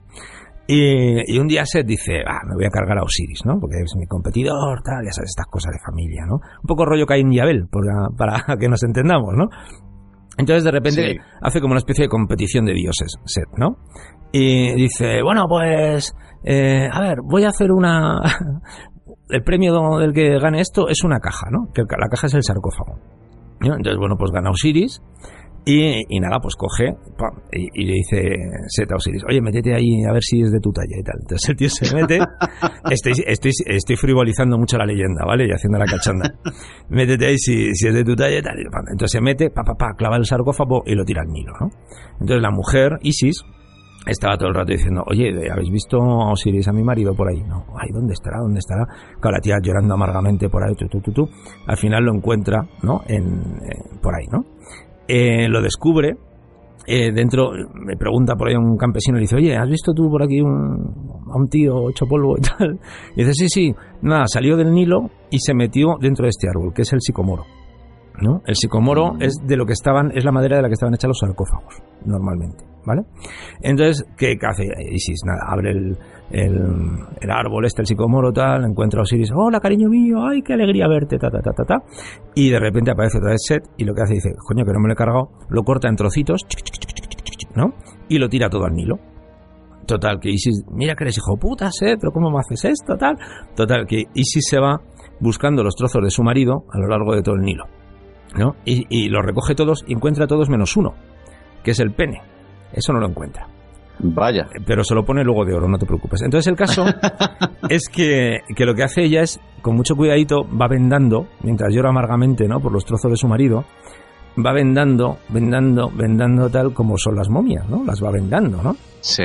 Y lo que consigue es que resucite gracias a- al amor y a las lágrimas de Isis. Entonces, cuando los egipcios se metían en un sarcófago de esas características, vendados, y algunos tienen muchas representaciones de Isis, se meten con la eh, esperanza de que las lágrimas de Isis también les haga resucitar. Qué bueno, qué bueno. Me ha encantado esto. Fíjate tú que lo desconocía. Y además, te digo que es, eh, es maravilloso eh, la manera que nos estás ilustrando ya, porque yo creo que al escuchar este podcast, muchos de los oyentes, muchos de los fricototes están empezando a tener un concepto muy distinto de lo que era el antiguo Egipto. Y yo me incluyo en este saco, ¿vale? Porque me estás cambiando los conceptos que no te puedes hacer una idea. Y, y es más, ah, creo que a partir de ahora, cada vez que vea la película esta y otras tantas de las que ya hablaremos que hablan de Egipto, como, como por ejemplo el de la momia, que cuando haga el, el de la saga de la momia te traeré de vuelta. Vale. Pero lo voy a ver con otros ojos porque de verdad que es una cosa muy, muy interesante y, y que me está, me está fascinando. Pues nada, luego, luego te cuento por qué las pirámides son como son. Ahora volviendo un poquito a lo que te estaba contando de, de este egiptólogo Stuart Tyson, que es el que creó ese idioma que habla la tribu de Nagada, pues eh, ¿cómo lo hizo? Pues se dedicó a hacer una deconstrucción de fonemas de lo que es el, el antiguo idioma egipcio y esos eh, fonemas los adaptó, adaptó muchos términos para que eh, resultase un idioma lo más preciso posible a lo que debía de ser, o él entendía que debía de ser, una posible evolución lógica del egipcio antiguo. La labor de, de la decoración, que es una cosa en la que yo me he fijado bastante porque me fascina, sobre todo eh, del antiguo Egipto, yo creo que a todos lo, que nos llama más la atención quizá sea todo el tema decorativo, ¿no? Pues la labor de la decoración fue especialmente eh, detallista en cuanto a la recreación de la imaginaria ciudad de Nagada y la construcción, por supuesto, de la cámara del palacio de Ra. El detallismo exigido para estos decorados requirió multitud de grabados de jeroglíficos en las paredes. De hecho, para recrearlos tuvieron que trasladarse hasta Long Beach, en California, y construir un set de más de 100 metros de largo y 20 metros de ancho y 15 de alto. Y todo esto porque no encontraba ningún emplazamiento en los eh, estudios capaz de albergar pues estas dimensiones. Sin embargo, luego, en lo que es el poblado y el interior de Nagada, donde se sientan, donde tienen lugar varias conversaciones y varias eh, interacciones entre personajes, eso sí es dentro de un plato de- del estudio. El guion describía a Ra como un hombre delgado y de aspecto andrógino. El actor encargado de darle vida fue eh, Jay Davison, un actor que es eh, muy peculiar y tuvo eh, durante el rodaje serias discusiones con el equipo de vestuario porque se negaba a quitarse los piercings que tenía en los pezones para rodar determinadas escenas. Entonces dijeron, ah sí, pues ahora vas a llevar un corsé. Y si te fijas hay muchas escenas en las que lleva un corsé que le tapa justo, justo, justo por encima del pezón. Muy gracioso. no me había fijado. Vale. Sí, sí, es eh, bueno, una anécdota con, con este tío que debía de tenerlas cada dos por tres. El equipo de maquillaje trabajó junto al de vestuario para crear a las criaturas que parecen caballos. Estas criaturas que van a galope ahí por el desierto, que son un poquito, pues como, como más anchas, que Sí, no, no, parece, sí. parece un cruce raro entre un caballo y un camello. Realmente yo no sabría cómo describirlas. Pero bueno, pues en realidad sí que son caballos de verdad.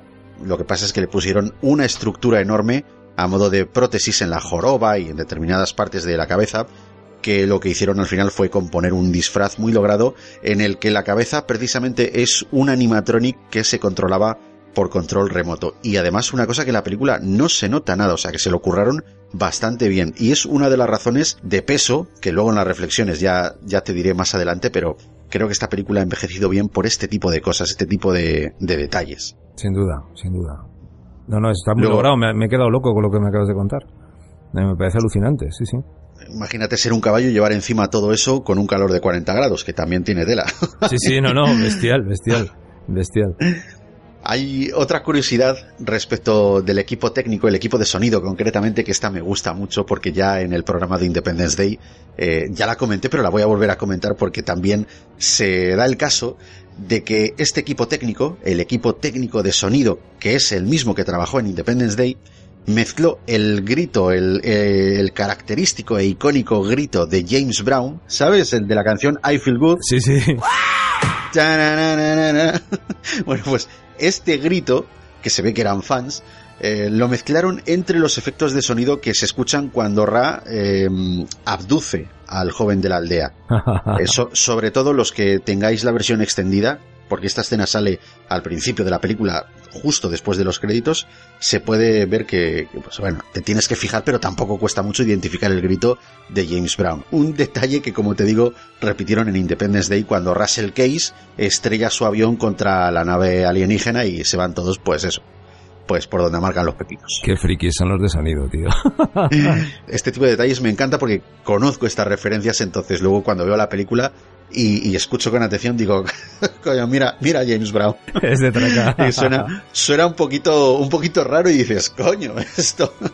Te quedas como diciendo, ¿he sido yo que estoy mal de la cabeza o que realmente esto, esto que he escuchado aquí es I feel good? Joder. Sí, qué bueno, tío. Bueno, pues eh, resulta que Roland Emmerich y Dean Devlin fueron demandados por un estudiante de egiptología llamado Omar eh, Zudi. Y el estudiante alegaba que Stargate se basaba en una idea que él mismo les había mandado 10 años antes del estreno de la película, pues ya no sé si por correo o, no sé con qué expectativas. El caso es que eh, Zudi contaba con el apoyo de John Hopkins, que es un respetado egiptólogo, muy respetado, como te digo, en la Universidad de Egiptología en cuanto a lo que sus teorías se refieren. La única diferencia que había entre la película y la historia de Omar Zudi eran los nombres de los personajes, con lo cual el asunto eh, al final decidieron resolverlo en privado evitando ir a los tribunales. Me imagino que les daría alguna compensación o alguna cosita de esas porque, joder, si solo se diferencian los nombres de los personajes, Eh, sí. pues Huele mal. Aquí, aquí lo decimos porque esto es, esto es un podcast, ¿vale? No tenemos que dar cuentas a nadie porque aquí no nos lucramos con lo que decimos, pero vamos, que se conoce que se lo habían plagiado, pero de pies a cabeza. Es chungo, es chungo, sí, sí. Una idea millonaria. Eh, bueno, el peso de la banda sonora, que no hemos hablado de la banda sonora, recayó sobre el compositor inglés David Arnold, igual que en Independence Day. Resulta que Stargate era su primer trabajo para una película americana. Cuando Emmerich y Devlin volaron a Londres para escuchar sus progresos, la primera vez que escucharon todo lo que había grabado, toda la, la partitura y todo esto, sintieron inmediatamente que el compositor había elevado la categoría de la película a otro nivel. O sea, debieron de decir, hostias, hostias, hostias. ¿no? Vaya. Sí, sí, sí, qué bueno. Y es que hay que entender que las bandas sonoras, Oscar, muchas veces son el 50% de, o sea, de la impresión que a ti te da, que te llevas cuando ves una película, sobre todo por primera vez. Y, y en las pelis de terror el 90. Por este motivo, decidieron que le tenían que dar un espacio para exponer el tema principal de la, de la banda sonora. Entonces es ese el origen de los créditos iniciales, ¿no? El tema principal de la banda sonora se muestra durante ese, ese traveling que hace la cámara. Ahí es donde está el tema principal de la banda sonora y decidieron hacer unos títulos de crédito pues de esa manera, ¿no? Solamente para, para exponer lo que sería el tema principal. Luego, más tarde, el compositor se reunió con varios actores del elenco protagonista y les entrevistó acerca de sus personajes para obtener matices de los mismos que le permitieran, pues digamos, inspirarse y acentuar ciertos elementos para mejorar las partituras, es decir, para añadir un poco de dramatismo, eh, pues allí donde fuese, donde fuese pertinente. Debido al éxito que tuvo Stargate, porque hay que decir una cosa, Stargate fue un rotundo éxito de taquilla. No es de esas películas que se quedaron ahí, que no significaron nada. O sea, Stargate es, como te he dicho antes, historia del cine. Se puede ver hoy igual que al principio. Es decir, que, que es una peli que la ves y la ves con gusto. Y además, como te digo, que, que te crea esa sensación de que no ha envejecido. O sea, podría ser una... Bueno, quizá por algunos elementos del doblaje, quizás del sonido, ¿no? Porque se nota mucho, sobre todo en la versión extendida, cuando pasan del doblaje en castellano tradicional a esas escenas extendidas que están subtituladas, pues dices, "Ay, se nota que la imagen no está tan limpia, bueno, se nota que es de los 90, pero quitando esos pequeños detalles, tema de efectos especiales, temas de banda sonora, podría ser una película actual y añado muy épica. Entonces, debido al éxito de- que tuvo Stargate, que tuvo la banda sonora de Stargate, David Arnold repitió con Emmerich y con Devlin en Independence Day, cosa que le llevó a ser requerido para poner música a cinco películas de la saga de James Bond. Estoy hablando del Mañana Nunca Muere, del 97, El Mundo Nunca es Suficiente, del 99, Muere Otro Día, de 2002, Casino Royale, de 2006 y Quantum of Solace, de 2008. De todas maneras, perdóname, pero creo que hacer la banda sonora de una peli de James Bond es muy sencillo. Porque ya partes de la base de pam, pam, pam, pam, pam, pam, pam, ya está la mitad hecho, tío. Menudo curro de mierda. Bueno, sí, pero luego tiene su cosilla, ¿vale? Porque tú date cuenta que luego cada compositor para cada película tiene que coger el tema principal de la, de la banda sonora que tú me has tarareado y que todos conocemos y lo tiene que adaptar, lo tiene que adaptar a su estilo, lo tiene que adaptar, pues digamos, eh, según sea el tono de la película. Entonces es quizá una labor más eh, fastidiosa que si tú tienes que cogerte tu propia imaginería de ti mismo, de, lo que a ti te sale por defecto, por tu forma de ser a la hora de hacer una composición, y yo sé de lo que estoy hablando, eh, quizá es más difícil que, pues eso, que componerlo de cero, ¿no? Digamos que no todos los compositores pueden gozar del lujo de tener amplia libertad para sacar sus propias partituras de la cabeza y, y darles, eh, o sea, darle rienda suelta. Sí, ya lo sé, si solo lo he dicho para que entraras al trapo, tío. Qué cabrón, ¿cómo me conoces? Que tú sabes, tú sabes bien dónde pincharme. Totalmente, ya sé. Un viajero de las estrellas lejanas escapó de un mundo moribundo buscando una forma de alargar su propia vida.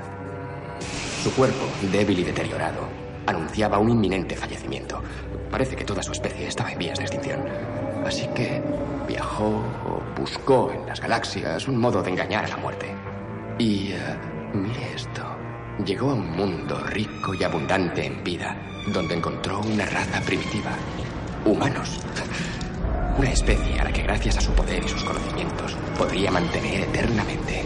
Cayó en la cuenta de que dentro de un cuerpo humano podría iniciar una nueva vida. Parece ser que encontró a un chico joven. Aquí pone que cuando los asustados aldeanos huyeron, la noche se convirtió en día. Curioso y sin temor alguno, el humano caminó hacia la luz. Ra tomó al joven y poseyó su cuerpo como un parásito en busca de un huésped. Y habiendo habitado esa forma humana, se autoproclamó soberano. Utilizó la puerta estelar para traer a miles de personas a este planeta para trabajar en las minas, como aquella que vimos. El mineral que extraen es la base de toda su tecnología. Con ella puede mantener la vida eterna. Sin embargo, algo sucedió en la Tierra, una revolución o una revuelta, y la puerta estelar fue enterrada allí. Teniendo una rebelión aquí, Ra prohibió la lectura y la escritura para evitar que se recordara la verdad. Reflexiones de la película. Cogemos cuatro elementos para esta película. Los extraterrestres, viajes intergalácticos, militares estadounidenses y el antiguo Egipto.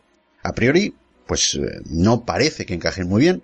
De hecho, ¿a quién se le ocurriría que estos elementos pudiesen coexistir en la misma historia?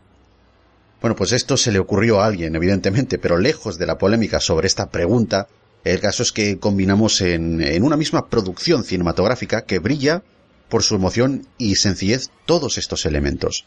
Es de agradecer que teniendo a los egipcios como telón de fondo, su hilo argumental no precise visitar ninguna biblioteca para recabar y contrastar la exactitud de lo que viene siendo la información que se puede ver en la película. Todo el mundo puede verla y puede disfrutarla sin tener ni idea de lo que pues de lo que era ese mundo tan faraónico. No obstante, sí que es verdad que el mayor icono arquitectónico de los egipcios son las pirámides, ¿no? Y aquí se utiliza maravillosamente bien esta imagen. ¿Qué es la nave de estos melones? Una pirámide, ¿no? Exacto. ¿Y qué son las pirámides? ¿No, no tiene todo el mundo ese rollo de... Ah, que es una pirámide, eso es tan perfecta, es tan extraña, eso es imposible que lo hiciera el hombre, ¿no? Eso es lo que todo el mundo piensa, ¿no? pues hoy, aquí, en la fricoteca, os voy a decir qué y por qué una pirámide es una pirámide. ¿Qué te parece? Me parece estupendo, es lo que falta para colocar la guinda al pastel de las curiosidades. Bien, bueno, como ya os he comentado algunas cosas sobre el mundo egipcio, ¿vale?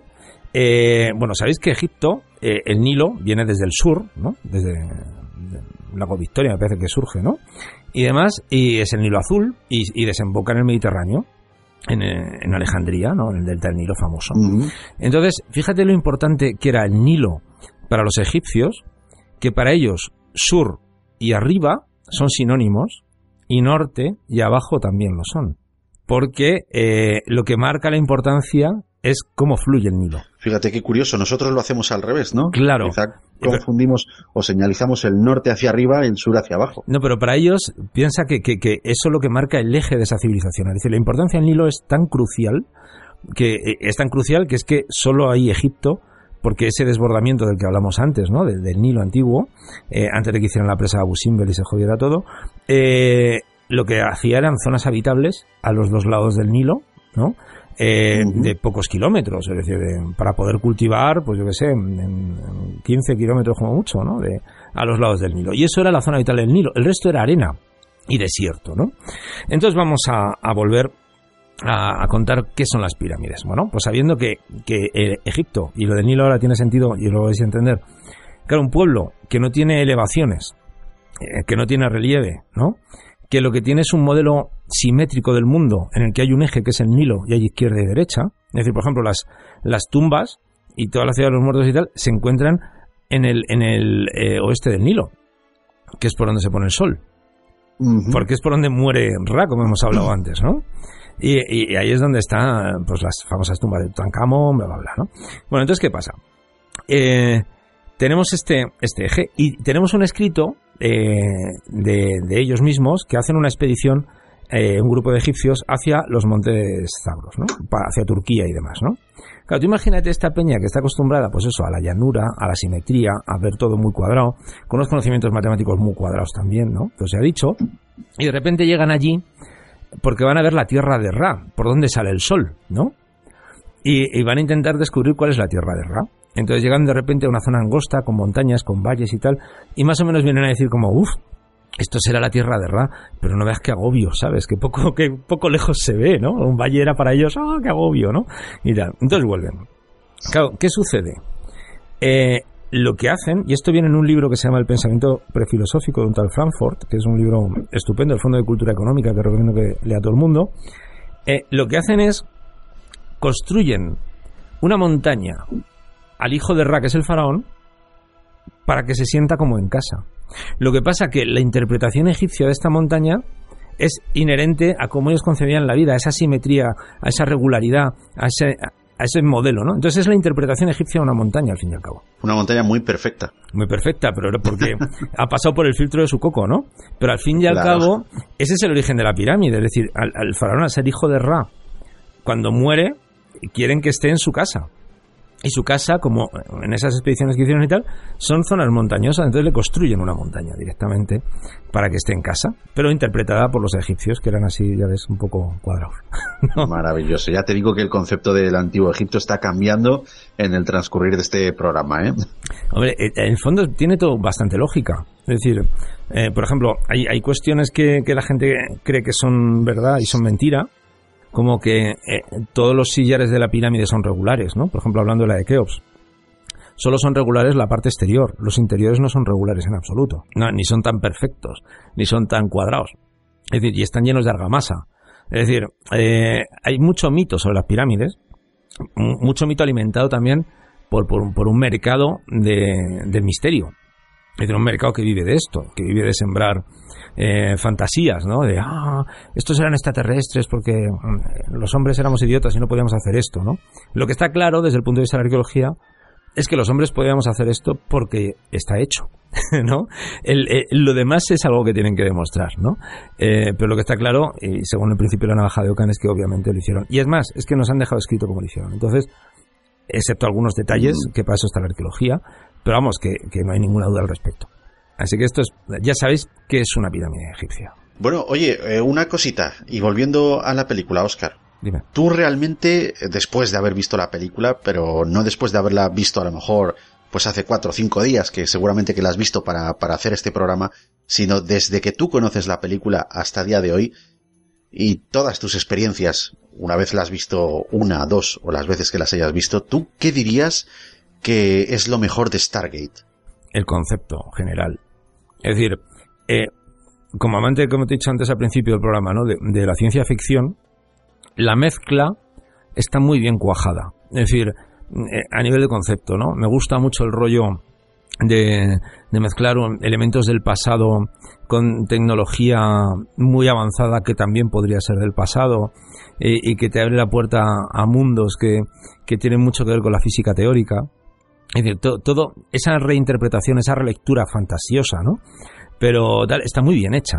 Y, y, y, a mí lo que me gustó fue el conjunto de, del concepto. Que me pareció innovador.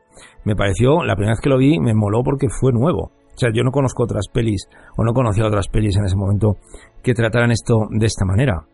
Claro, no, es que no las hay directamente. Claro, no hay. claro, porque claro, te, te vas a, a, distopías o, a temas eh, atemporales tipo Terminator o, la máquina del tiempo antigua, ¿no? O, tal, y no tiene nada que ver con esto. Es decir, lo, que está haciendo es una especie de viaje en el tiempo sin hacer el viaje en el tiempo. Es decir, eh, eh, está hablando que, que, el pasado es, es, presente, tecnológico y avanzado, ¿no?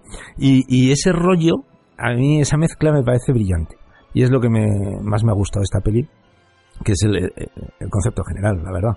Pues sí, la más, eh, yo coincido, coincido contigo porque da igual quien la haya escrito, da igual quien la haya inventado. El caso es que entonces y ahora es una obra cuanto menos original. Y eso, chico, pues, ¿qué quieres que te diga? Es, es para valorarlo. Bueno, la verdad es que yo considero que lo mejor de Stargate es la propia base de la historia que nos están contando, que es un poquito mmm, subrayar, digamos, lo que has dicho tú.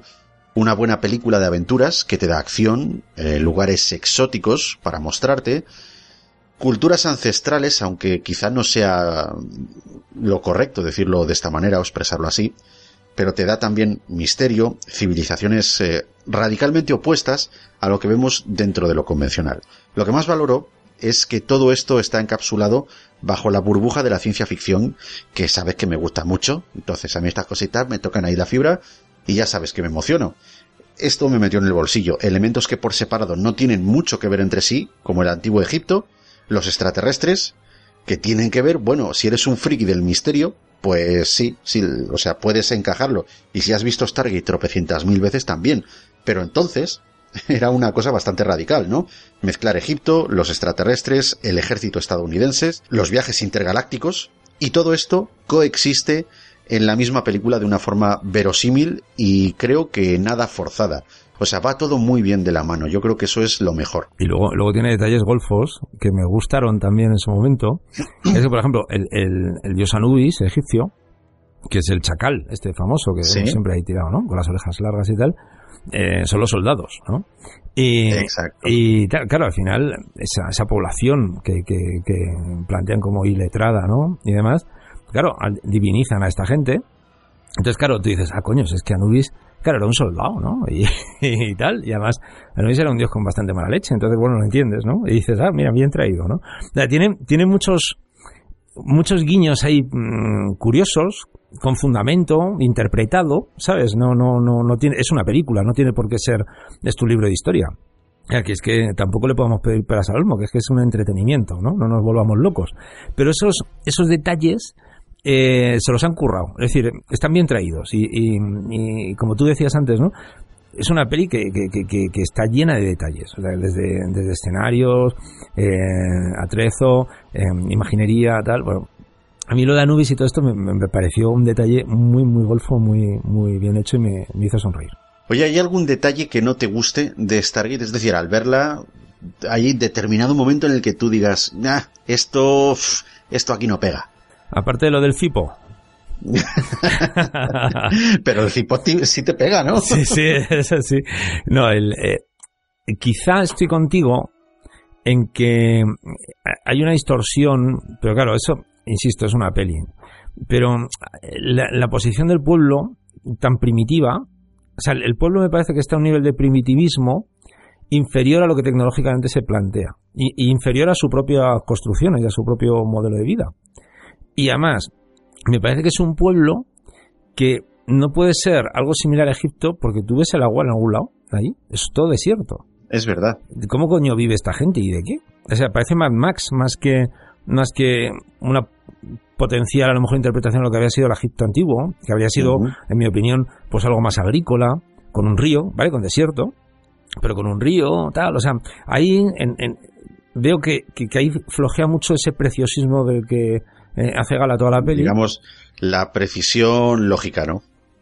Sobre la ubicación de este sitio. Claro, y dices, bueno, ¿y esta gente de qué vive? ¿Y qué come? ¿Sabes? O sea, Vale, comen bicho, ¿no? Mm. Cuando hacen eso de la prueba de la comida, ¿no? Tan manida, de comen prueba esto, a ver si te sí. gusta, ta, ta, ta. es todo carne, ¿no? Pero no solo de carne y del hombre. ¿De dónde sacan las verduras? O sea, no. Y cuando ves los planos generales del, de la población, yo no veo ningún cultivo por ningún sitio. Y bien, son tonterías, ¿eh? De pijo ya. No, no, pero vamos a ver, son tonterías que si no te las dicen, tú las pasas por alto. Entonces, joder, está bien que lo hayas remarcado porque aquí hay que decirlo. Claro, claro, esto es la fricoteca, señores. Estamos aquí para hacer el mal. Pues fíjate, yo no había, no había caído en ese detalle, pero ahora que lo estás diciendo, pues, joder, ya casi voy a cambiar mi argumento y voy a apoyar el tuyo, ¿eh? Muy bien. pero mira, yo sí que, nada, iba a decir un, un pequeño detalle sin importancia, una tontería. Y es que Roland Emmerich tiene la costumbre de ponerles gafas a los empollones. Dirás, joder, qué tontería, ¿no? Pero es que en esta película la forma que tiene de estereotipar al personaje de James Spader como un empollón, o sea, es hacerlo el típico torpe eh, y cuyos estudios y logros en la vida no le han servido nada más que para ser un poco más que un paria, no se integra con los demás, eh, parece el típico timidillo que, que, bueno, que no socializa muy bien y, y con gafas. Entonces, bueno, esos son los que suelen llegar a catedrático luego, ¿eh? No, sí, no como sí. yo. Sí. Es decir, eh, voy a estudiar la forma de no comerme un rosco en la vida. Pues ya está, es, es esta, es esta, amigo, es esta. Sí, fíjate, se tiene que ir a otro planeta para ligar, tío, qué fuerte.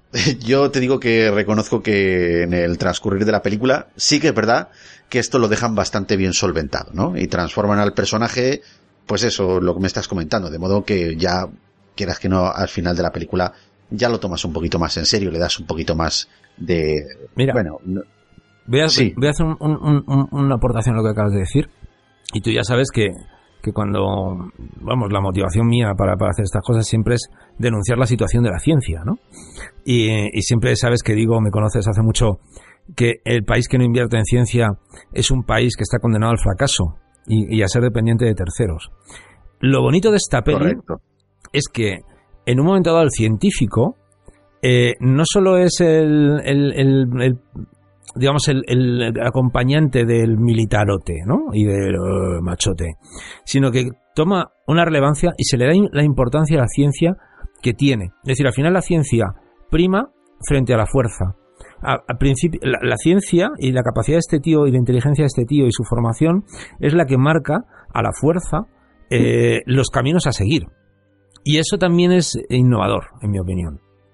Porque siempre está el científico loco, que está muy mal, o el típico científico que es el, el, ah, hemos descubierto esto y tienes que matar a este alguien, ¿no? O sea, el típico científico de laboratorio estereotipado y tal. Pero, pero este rol también de, de- de cómo la ciencia se marca como algo predominante, importante y relevante, me parece también muy interesante y un pro de esta peli.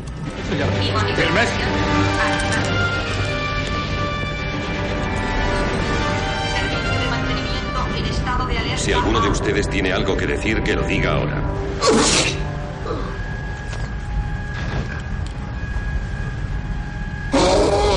¿Hay algún momentaco en esta película, Oscar? ¿Algún momento gracioso y tal? Ah, bueno, graciosos hay alguno que otro, pero a mí el momentaco, momentaco, momentaco que me quedé así como "Oh", cuando lo vi fue cuando arrancan el trasto, tío. O sea, el, el, el efecto ese de, mm, de cómo sale el agujero de gusano y tal, me pareció en su momento tan flipón, o sea, tan alucinante. Ajá. No había visto nada igual en mi vida. O sea, para mí, para- la verdad es que, que se lo curraron mucho. Y, y, joder, fue un referente para soñar, ¿eh? O sea, eh, dices, joder, ojalá se fabrique esta mierda, ¿sabes? Qué, qué chulo, tío, cómo mola. Luego vas y te tiras a la piscina pensando que vas a despertar en Egipto. Exactamente, o donde sea, tío, pero, pero, claro, luego las series, cuando tú las series no las has visto, pero no, no, pero ponen en vez de a, a, Carl Russell eh, ponen a MacGyver, o sea, imagínate lo que Ah, bueno, sí, eso, eso sí lo sé, eso sí lo sé. imagínate lo que puede ser eso. No, las Bueno, series Nada, pues ya no, no temamos porque esto se estropee. No, no, no pasa nada. Bueno, de hecho hay un par de capítulos que con un clip lo arregla perfectamente con un chicle. O sea que no hay ningún problema. Se había atascado un chaurón y tal. Vamos que... No, pero... Pero sí es verdad que, que el, el- el resto de las series están bien. Pero de verdad, eh, Stargate Universe es, es algo que es digno, ¿sabes? Porque bebe de las fuentes de esta peli. Es decir, esta, esta peli podía ser el, prólogo perfectamente de, de Stargate Universe.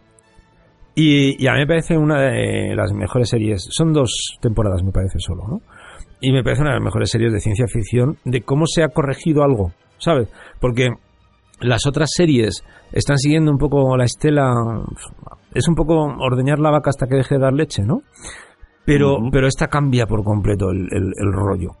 Y, y creo que es una- un arreglo impresionante y, y que además, si ves esta peli y luego ves Stargate Universe, lo entiendes todo también igualmente, odiando lo demás.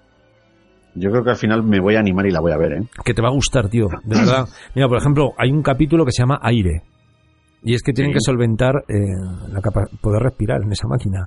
Otro que se llama agua. ¿De dónde sacamos el agua? O sea, eh, hay un montón de cosas que, que, que, que son muy bien traídas al nivel de cualquier otra serie de ciencia ficción, como podría ser, eh, yo que sé, eh, la última de Star Trek o, o cualquier otra, ¿no? Lo que pasa es que tiene un ambiente eh, muy logrado. O sea, no, no se aleja de, del Stargate original, pero por otro lado es, es un poquito más steampunk y, y tiene otro rollo, ¿no?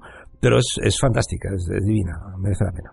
Bueno, mi momentaco favorito es cuando el empollón este, eh, Jackson, bueno, tengo, tengo dos que están bastante bien, son bastante graciosos. Uno es cuando eh, el empollón le quita una página del periódico al vigilante de seguridad que estaba leyendo y después coge, se va con ella, cierra la puerta y luego se asoma por el ojo de buey y le dice, me lo presta, ¿no? Ese, este es uno, pero hay otro con el que, joder, de verdad es un momentaco que te ríes con él. Es cuando están a punto de cruzar el portal y no sé qué les dice, dice, bueno, eh, espero que estén todos eh, preparados, si alguno tiene algo que decir, este es el momento, y el otro llega, estornuda, se suena los mocos y tal, y se le quedan todos mirando. Ese me gustó mucho también. sí. No, no, está Dos momentacos bastante buenos. Está muy bien, sí, señor. Vamos a mofarnos del pobre empollón. sí, pobrecito, ¿verdad? Pues mira, luego sin él iban de culo. O sea que... ¿Y tu escena favorita cuál sería, Oscar? Puf, es que hay, hay varias. Porque, por ejemplo, la que te he dicho antes de, del... eh, Cuando se arranca el portal me parece bestial. O sea, me parece eh, sorprendente. Eh, cuando aparece la nave pirámide también me flipa mucho. O sea, me parece algo de, joder. Si esto lo vieran los del misterio se volvían locos, tronco. Y luego hay una cosa que me, que me moló, como, como arqueólogo, ¿no? O, tal, que, bueno, lo que te he dicho antes de Anubis, ¿no? De, de los cascos, de cómo representan las divinidades y tal. Y luego, cuando eh, se abre el sarcófago y sale el notas este, de los pezones, ¿no? Sí. Eh, me pareció muy pertinente y me moló. O sea, fue de estas cosas que dije, anda, mira qué cabrones cómo han solventado este tema, ¿no? Y claro, este tío al final es inmortal, consigue la vida eterna gracias al potingue que tiene ahí dentro. y, y va muy a colación de, de lo que era la intención de los egipcios al hacer lo mismo, ¿no? Entonces, está muy bien porque, porque ligas, ¿no? Dices, coño, eh, claro, los egipcios hacen el sarcófago sin el potingue, pero porque han visto a este hacer esto. Entonces intentan imitarle, ¿no? Y, y, tal. y coño, esa escena me moló mucho, precisamente ya no tanto por, por el rollo mm, visual, sino por el concepto. Eh, me encantó. Yo no soy muy fan de los subtítulos, pero mi escena favorita es cuando Ra se o sea, la puesta en escena, cuando aparece, cuando se presenta así de opulente ante los dos protagonistas, ante Carl Russell y James Spader, y seguidamente cuando lo atacan y, y sale Jackson del sarcófago, luego Ra le va explicando su plan para destruir el planeta, ¿no? Con eso, es- ese extraño material que extraen de las minas, que lo van a meter en la bomba y lo van a llevar hasta allí. No sé, esa escena me pareció muy interesante, muy... eh, No sé, pero la verdad es que me agradó bastante, pese a que tuve que leer subtítulos ahí que no veas. Y otra cosa que me gustó mucho es la voz de Ra, que era como Barry White con flemas. O sea, era una cosa ahí brrr, tremenda, ¿no? Que tú ves al tío este que es un flacucho, un enclenque, ¿no? Sí. de repente hablando así con, con, con voz casi polifónica mongola, ¿no? Y dices, hostia, qué Está, fuerte. está muy, muy conseguido, la verdad. Eso también me, me agradó bastante. No, es genial. eh. ¿Recuerdas la primera vez que la viste? Joder, tío, yo ya soy muy mayor. No hagas esto, cabrón. Bueno, hombre, pero Pues- la película creo que ha pasado el mismo tiempo para ti y para mí, Pues ¿no? Desde lo- que se estrenó. Lo que no recuerdo es en qué formato la vi. Eh, pero vamos, yo la vi, yo creo que la pillé en un videoclub, tío. Eh, casi seguro, porque yo era muy fan de, de los videoclubs, que, que es una pena que han desaparecido prácticamente todos. Y, y supongo que la vi a- en la, justo salida a videoclub, que eso la, la data me la darás tú mejor que yo. Sí, sí, sí, esta fue ya directa a VHS. Entonces la vi en VHS, seguro, o sea, fijo. Sí, o sea, si la viste, si la viste cuando salió en alquiler, la viste en VHS, eso está. Sí, además eh, no tardaban mucho los alquileres, tardaban seis meses, nueve meses o por ahí, ¿no? Después de- No, lo- los alquileres por, o sea, a principios de los 90 llegaban a tardar hasta, hasta nueve, nueve y diez meses, ¿eh? O sea, si luego ya a finales ya a los eh, cuatro meses así y ahora actualmente en cuestión de dos meses y medio, tres meses ya la tienes disponible. Claro. No, no, pues sí, fijo que la vi en VHS y seguro que con colegas en mi casa. Eso, eso lo tengo claro. Porque hacíamos mucho eso. Por la tarde había un videoclub genial ahora en mi casa que tenía de todo. Y tenía incluso en los 90 hasta pelis de beta todavía. De Betamax, porque había algunos que funcionaban. Y, y, y nos gustaba mucho, pues un viernes tal, cogernos cuatro o cinco pelis y, y devorárnosla, ¿no? Y esta igual hasta la tuve que reservar. Porque eran de estas pelis que llegaban al videoclub, pero llegaban cinco o seis copias y no había manera de hacerse con ella en la puta vida. Nunca. Sí. Y las ten- te, tenías que poner Madre una mía, de qué, re- qué recuerdos del videoclub. Hasta Sí, sí. eso molaba. Y cuando conseguías una de estreno, man, era como si te hubiese tocado la lotería. ¡Ah! Claro, pero ¿sabes lo, que. ¿sabes lo que pasa? Cuando, cuando te llegan cuatro copias o cinco copias, ¿no? Y tú decías, joder, ¿y cuándo? Y es que, joder, y este no lo ha entregado y va a tener multa, porque luego había gente que no la entregaba a tiempo. Entonces, encima se retrasaba y tú no podías verla y tal. Había, se generaba una expectación, un deseo, que ahora no hay en el cine. Porque era algo que querías ver y, y no podías acceder a ello.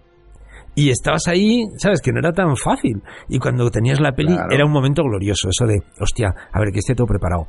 Coca-Cola, palomitas, colegas, mesa, punta, va, va. Y cuando te ponías la peli era- y le das el play era como bien, ¿no? Ala. Y tenías una predisposición también al, al ver estas obras muy diferente. Claro, en el caso de Stargate, eh, junta todo ese ambiente con la innovación que supuso, con los efectos visuales, ¿sabes? Con la, con la historia y tal, coño, pues fue una experiencia de puta madre. O sea, fue una experiencia eh, de estas pelis que dices, ¡hala, qué guay, cómo ha molado, ¿no? Claro, mira, a mí me pilló ya bastante, o sea, mucho más pequeño. De hecho, yo de esta película no sabía nada, no había oído hablar de esta película y no recuerdo tampoco ningún tráiler por la tele ni nada. Pero sí que es verdad que eh, el hermano de mi madre, mi tío Andrés, la compró un día, o sea, un día vino con ella, la compró ya en VHS, o sea, esto quiere decir que ya la, la vería yo a lo mejor pues a finales del 95, más o menos.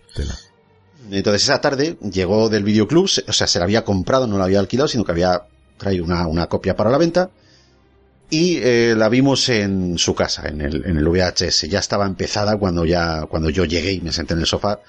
Eh, bueno, tampoco me perdí mucho minutaje, pero recuerdo que con apenas eh, ¿qué tendría yo? A lo mejor 11 años. Bueno, pues el caso es que la película a mí me fascinó y cuando la emitieron por la primera de televisión española ya varios años después, ya a lo mejor ya estamos hablando del 97, del 98, fíjate tú. Pues ahí ya la grabé, la grabé en una, en una cinta, eh, en varias ocasiones eh, he comentado que yo tenía una extraordinaria habilidad para grabar sin intermedios. o sea, yo era, yo era sé un, lo que es, sé lo que es. Sí, sí, yo, yo era un pause master, ¿eh? Y además, no sé, creo que había desarrollado una habilidad extrasensorial para adivinar cuándo iban a cortar. Sé perfectamente lo que estás diciendo, tío, lo sé, porque yo hacía exactamente igual. Pues nada, la, la, tuve grabada de televisión española y no llegué a tener la original, creo que hasta 2003, si mal no recuerdo, ya que es cuando me compré el DVD, el DVD original, que además eh, no se editó la versión cinematográfica, sino la versión extendida, que es la que yo, yo tengo. Y venía pues con eso, con, ese montaje, se llamaba montaje del director. A día de hoy, pues también la tengo en Blu-ray y es una de mis películas favoritas. Pero debo decir que, bueno, es un poquito remarcar lo que te he dicho antes, que nunca me he interesado por series de televisión ni, ni nada. O sea, para mí la Stargate es la película y, y ahí me quedo. Pues, pues gran película, di que sí. Y, y, nada, la verdad, ojalá sigan haciendo cosas chulas, porque últimamente estoy un poco quemado yo con el cine de ciencia ficción, ¿eh? Uy, ya hablaremos, ya hablaremos ahora en el de Navidad. Ya lo hablaremos, que sabes que me voy a quejar muy mucho. Ay, qué bien, porque de verdad parece que como se han quedado como secos de ideas, tío. O sea, es una cosa tremenda. Del todo, del todo, del y, todo. Y luego ves cosas que producen, que no sé si... Es como un poco, ¿sabes? Estas pelis que ponen el domingo en la sexta o en Antena 3 de arañas radioactivas y tal, ¿no? Que, que claro, a mí lo que, yo siempre lo que pienso es el día que llega un tío al despacho del productor, ¿no? Y le dice, mira, tengo una idea de unas arañas que salen de un volcán, además son radioactivas y son gigantes y se comen a la peña. ¿Vale? Y, y el productor dice, te lo compro. O sea, ese momento no lo, no lo concibo, ¿sabes? Me parece que, que, que, se han fumado, ¿no? Y hay ideas, yo estoy convencido que hay guiones por ahí que son la caña en vinagre, o sea, que están de puta madre, y que no saldrán nunca a la luz precisamente porque no lo ven, porque, porque ya yo creo que el cine uh -huh. ha dejado un poco el, a nivel de producción la faceta del arte para no, convertirse el, en otra cosa, ¿no? El cine ha venido a menos, tío, ha venido a menos, por eso la fricoteca habla de las películas que habla, de las que tiene que hablar, tío. Claro que no porque se ha venido a menos, que es algo brutal. Hay que reivindicar Oye, la faceta artística del cine. Y aprovechando precisamente estos argumentos que me estás dando, eh, Oscar, yo creo que lo tienes a huevo para recomendar esta película si es que hay alguien que nos esté escuchando y no la haya visto. Pues nada, criaturas que nos acabáis de escuchar, de verdad, eh, esta película merece la pena. Eh, como hemos dicho antes, es una película que no envejece, que, que esto es algo raro, porque solo hay que ver las pelis de, Steven Seagal, que son más recientes que estas y parece que las han hecho hace 300 años. Esta peli parece vigente que se podía haber filmado hoy en día, con las limitaciones, como hemos dicho antes, de, los 90. Pero bueno, habiendo Blu-ray, que todo lo sabes tú mejor que yo, Blu-ray habrá mejorado muchísimo, ¿no? Todo, todo este tema. Entonces, veanla. Eh, si os ha gustado lo que os hemos contado sobre, sobre Stargate, eh, de verdad lo recomendamos. Miradla con, con, el prisma de todos estos detalles que os hemos contado, que, que enriquecerán bastante la película. Y, sobre todo disfrutarla, de poneros cómodos y, y, y, nada, dejaros llevar por una historia interesante, fantasiosa y bien hilada sobre una idea de cómo el pasado en nuestro planeta pudo ser interpretado de otra forma. Mi recomendación es que tiene un ritmo muy bueno, que, como tú dices, no ha envejecido. No considero que haya envejecido esta película. Y si ha envejecido, mmm, no lo ha hecho mal. ¿eh? Ha tenido un buen envejecer. Esto se debe en parte a que no hay grandes efectos generados por ordenador. Si te das cuenta, todo es artesanal y todo es manufacturado. Los personajes protagonistas son muy diferentes entre sí. Eso ya, de buenas a primeras, siempre empatiza con el espectador, ¿no? Desde el primer momento digamos que, que atrapas el interés por ver cómo gente tan opuesta puede coexistir durante hora y media. A ver qué coño les pasa, ¿no? Ya solo con eso ya te atrapa. Luego, la ambientación en torno al paisaje desértico y las pirámides de Egipto, pues eh, aporta un halo aventurero al estilo de obras como Lorenz de Arabia, ¿no? ¿No, no te recuerda un poquito a, a, esos paisajes y tal? Sí, tiene un punto. Ya sabes que el desierto da para mucha épica, hay muchos sí. traveling de estos grandes claro, y bueno. tal. Pues digamos que recuerda un poquito aquello, pero algo más moderno. Si bien el villano no tiene mucha trascendencia cinematográfica, porque no, o sea, Stargate no recuerdas el villano, recuerdas la puerta, ¿no? Y, y toda esta aventura. Pero su presencia en la película está desarrollada en un estilo muy visual y excelentemente representada, ya te digo, al igual, al igual que los decorados y el, vestu y el vestuario. O sea, son detalles que uno no puede pasar por alto y que te meten en el bolsillo. Y tiene piercings en los pezones el villano. Sí, sí, bueno, que esto lo decimos aquí, ¿vale? Porque es eh, otro puntazo, porque si la gente no escucha el podcast, no, esto no lo sabe. Claro, eh, yo creo que él, él pensaba que iba a hacer la de un hombre llamado caballo y se fue preparando. Bueno, ¿y qué puntuación le das a Stargate? Ah, yo a Stargate, pues, de 10 dices. Sí, de, del 1 al 10. Pues un 8,9, 9, ¿eh? Está muy bien. Sí, bueno, mira, fíjate, te has acercado mucho, yo le doy un 9, pero sin dudarlo. O sea, tiene un 9. Yo cada vez que, que me paro a verla, es que no ha, no ha perdido un ápice de valor cinematográfico. Sí.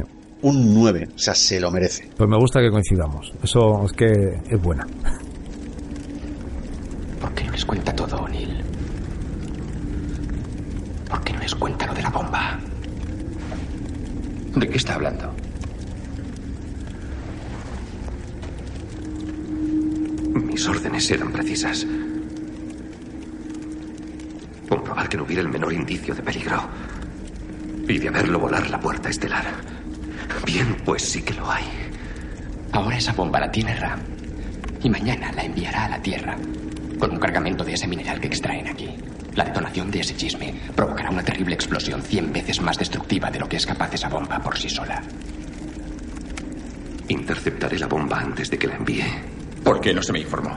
Porque no había ningún motivo para informarle, Kowalski. Además, el plan previsto era que usted volviera a la Tierra con Daniel. Yo me quedaría solo para volar la puerta estelar y eso es exactamente lo que haré. Es la puerta de la Tierra la que supone una amenaza. Esa es la que deberíamos anular. Estoy completamente de acuerdo. Pero dado que no sabe cómo hacernos volver, no tenemos esa opción, ¿no es así?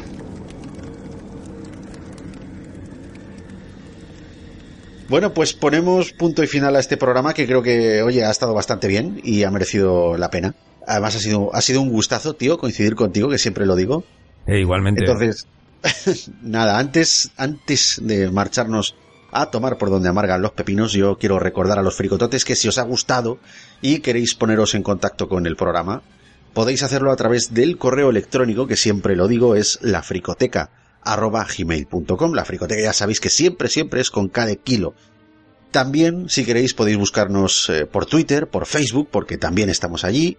Pero si realmente lo que quieres es tener una comunicación un poquito más directa con, con la fricoteca, lo que de verdad te recomiendo es que te unas al grupo de, chat de Telegram, un grupo cuyo enlace ya sabes que te voy a dejar, pues eso, el link te lo dejo justo en la descripción de este programa que estás escuchando.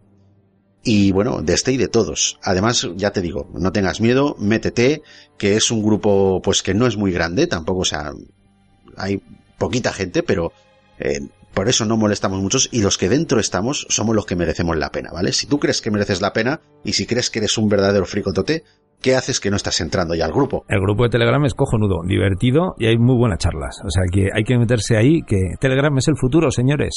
Pues sí, joder, a mí ya te digo, de las aplicaciones de mensajería creo que es la que más me gusta. Sin duda.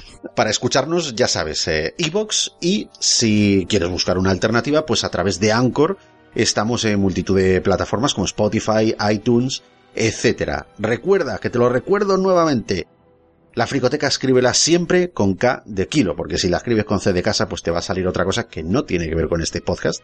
Entonces, ya va a ser un poquito más difícil que, que nos encuentres. La fricoteca siempre con K de kilo. Oscar. Que me lo pasa de puta madre, tío. Que, que mola venir a la fricoteca aquí cuando me invitas.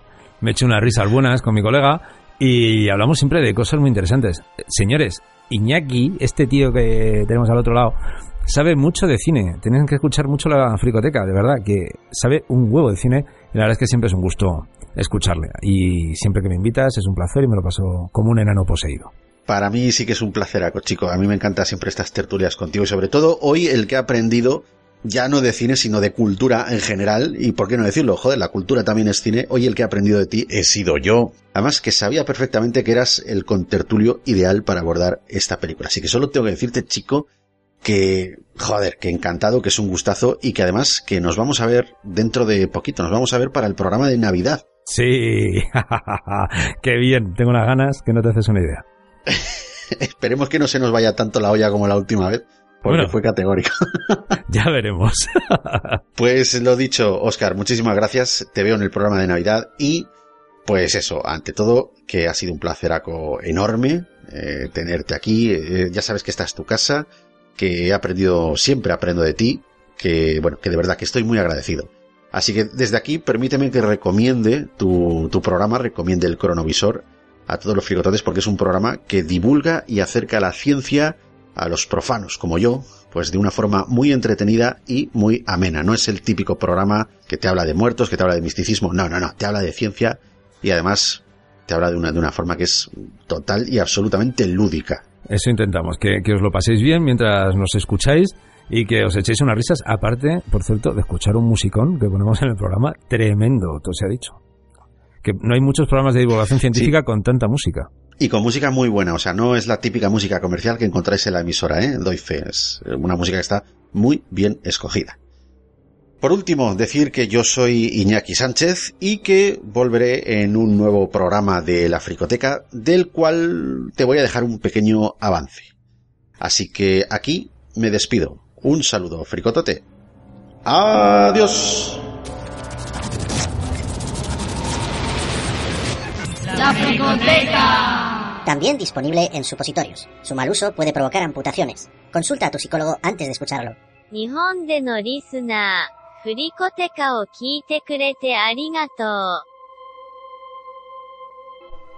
No pretendo asustar a nadie, pero voy a decir la verdad en lo que se refiere a Jason.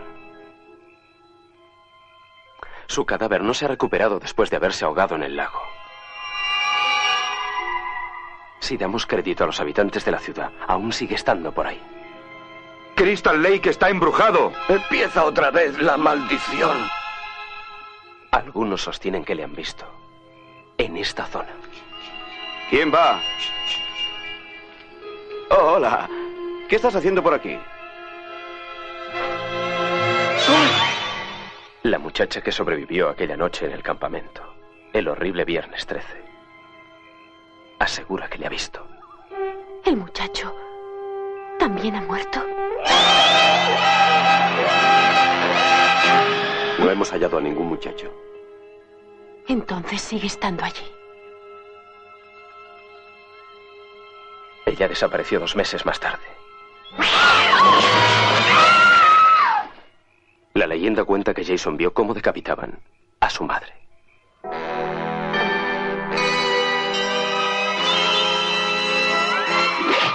Y se vengó.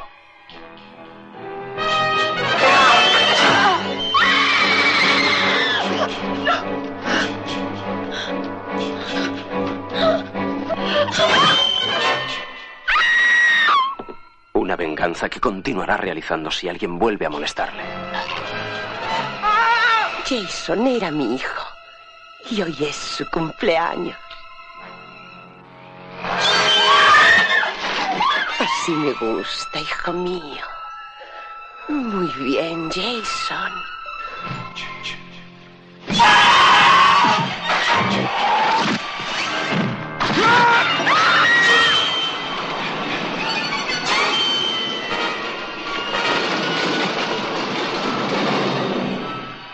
Jason sigue vivo.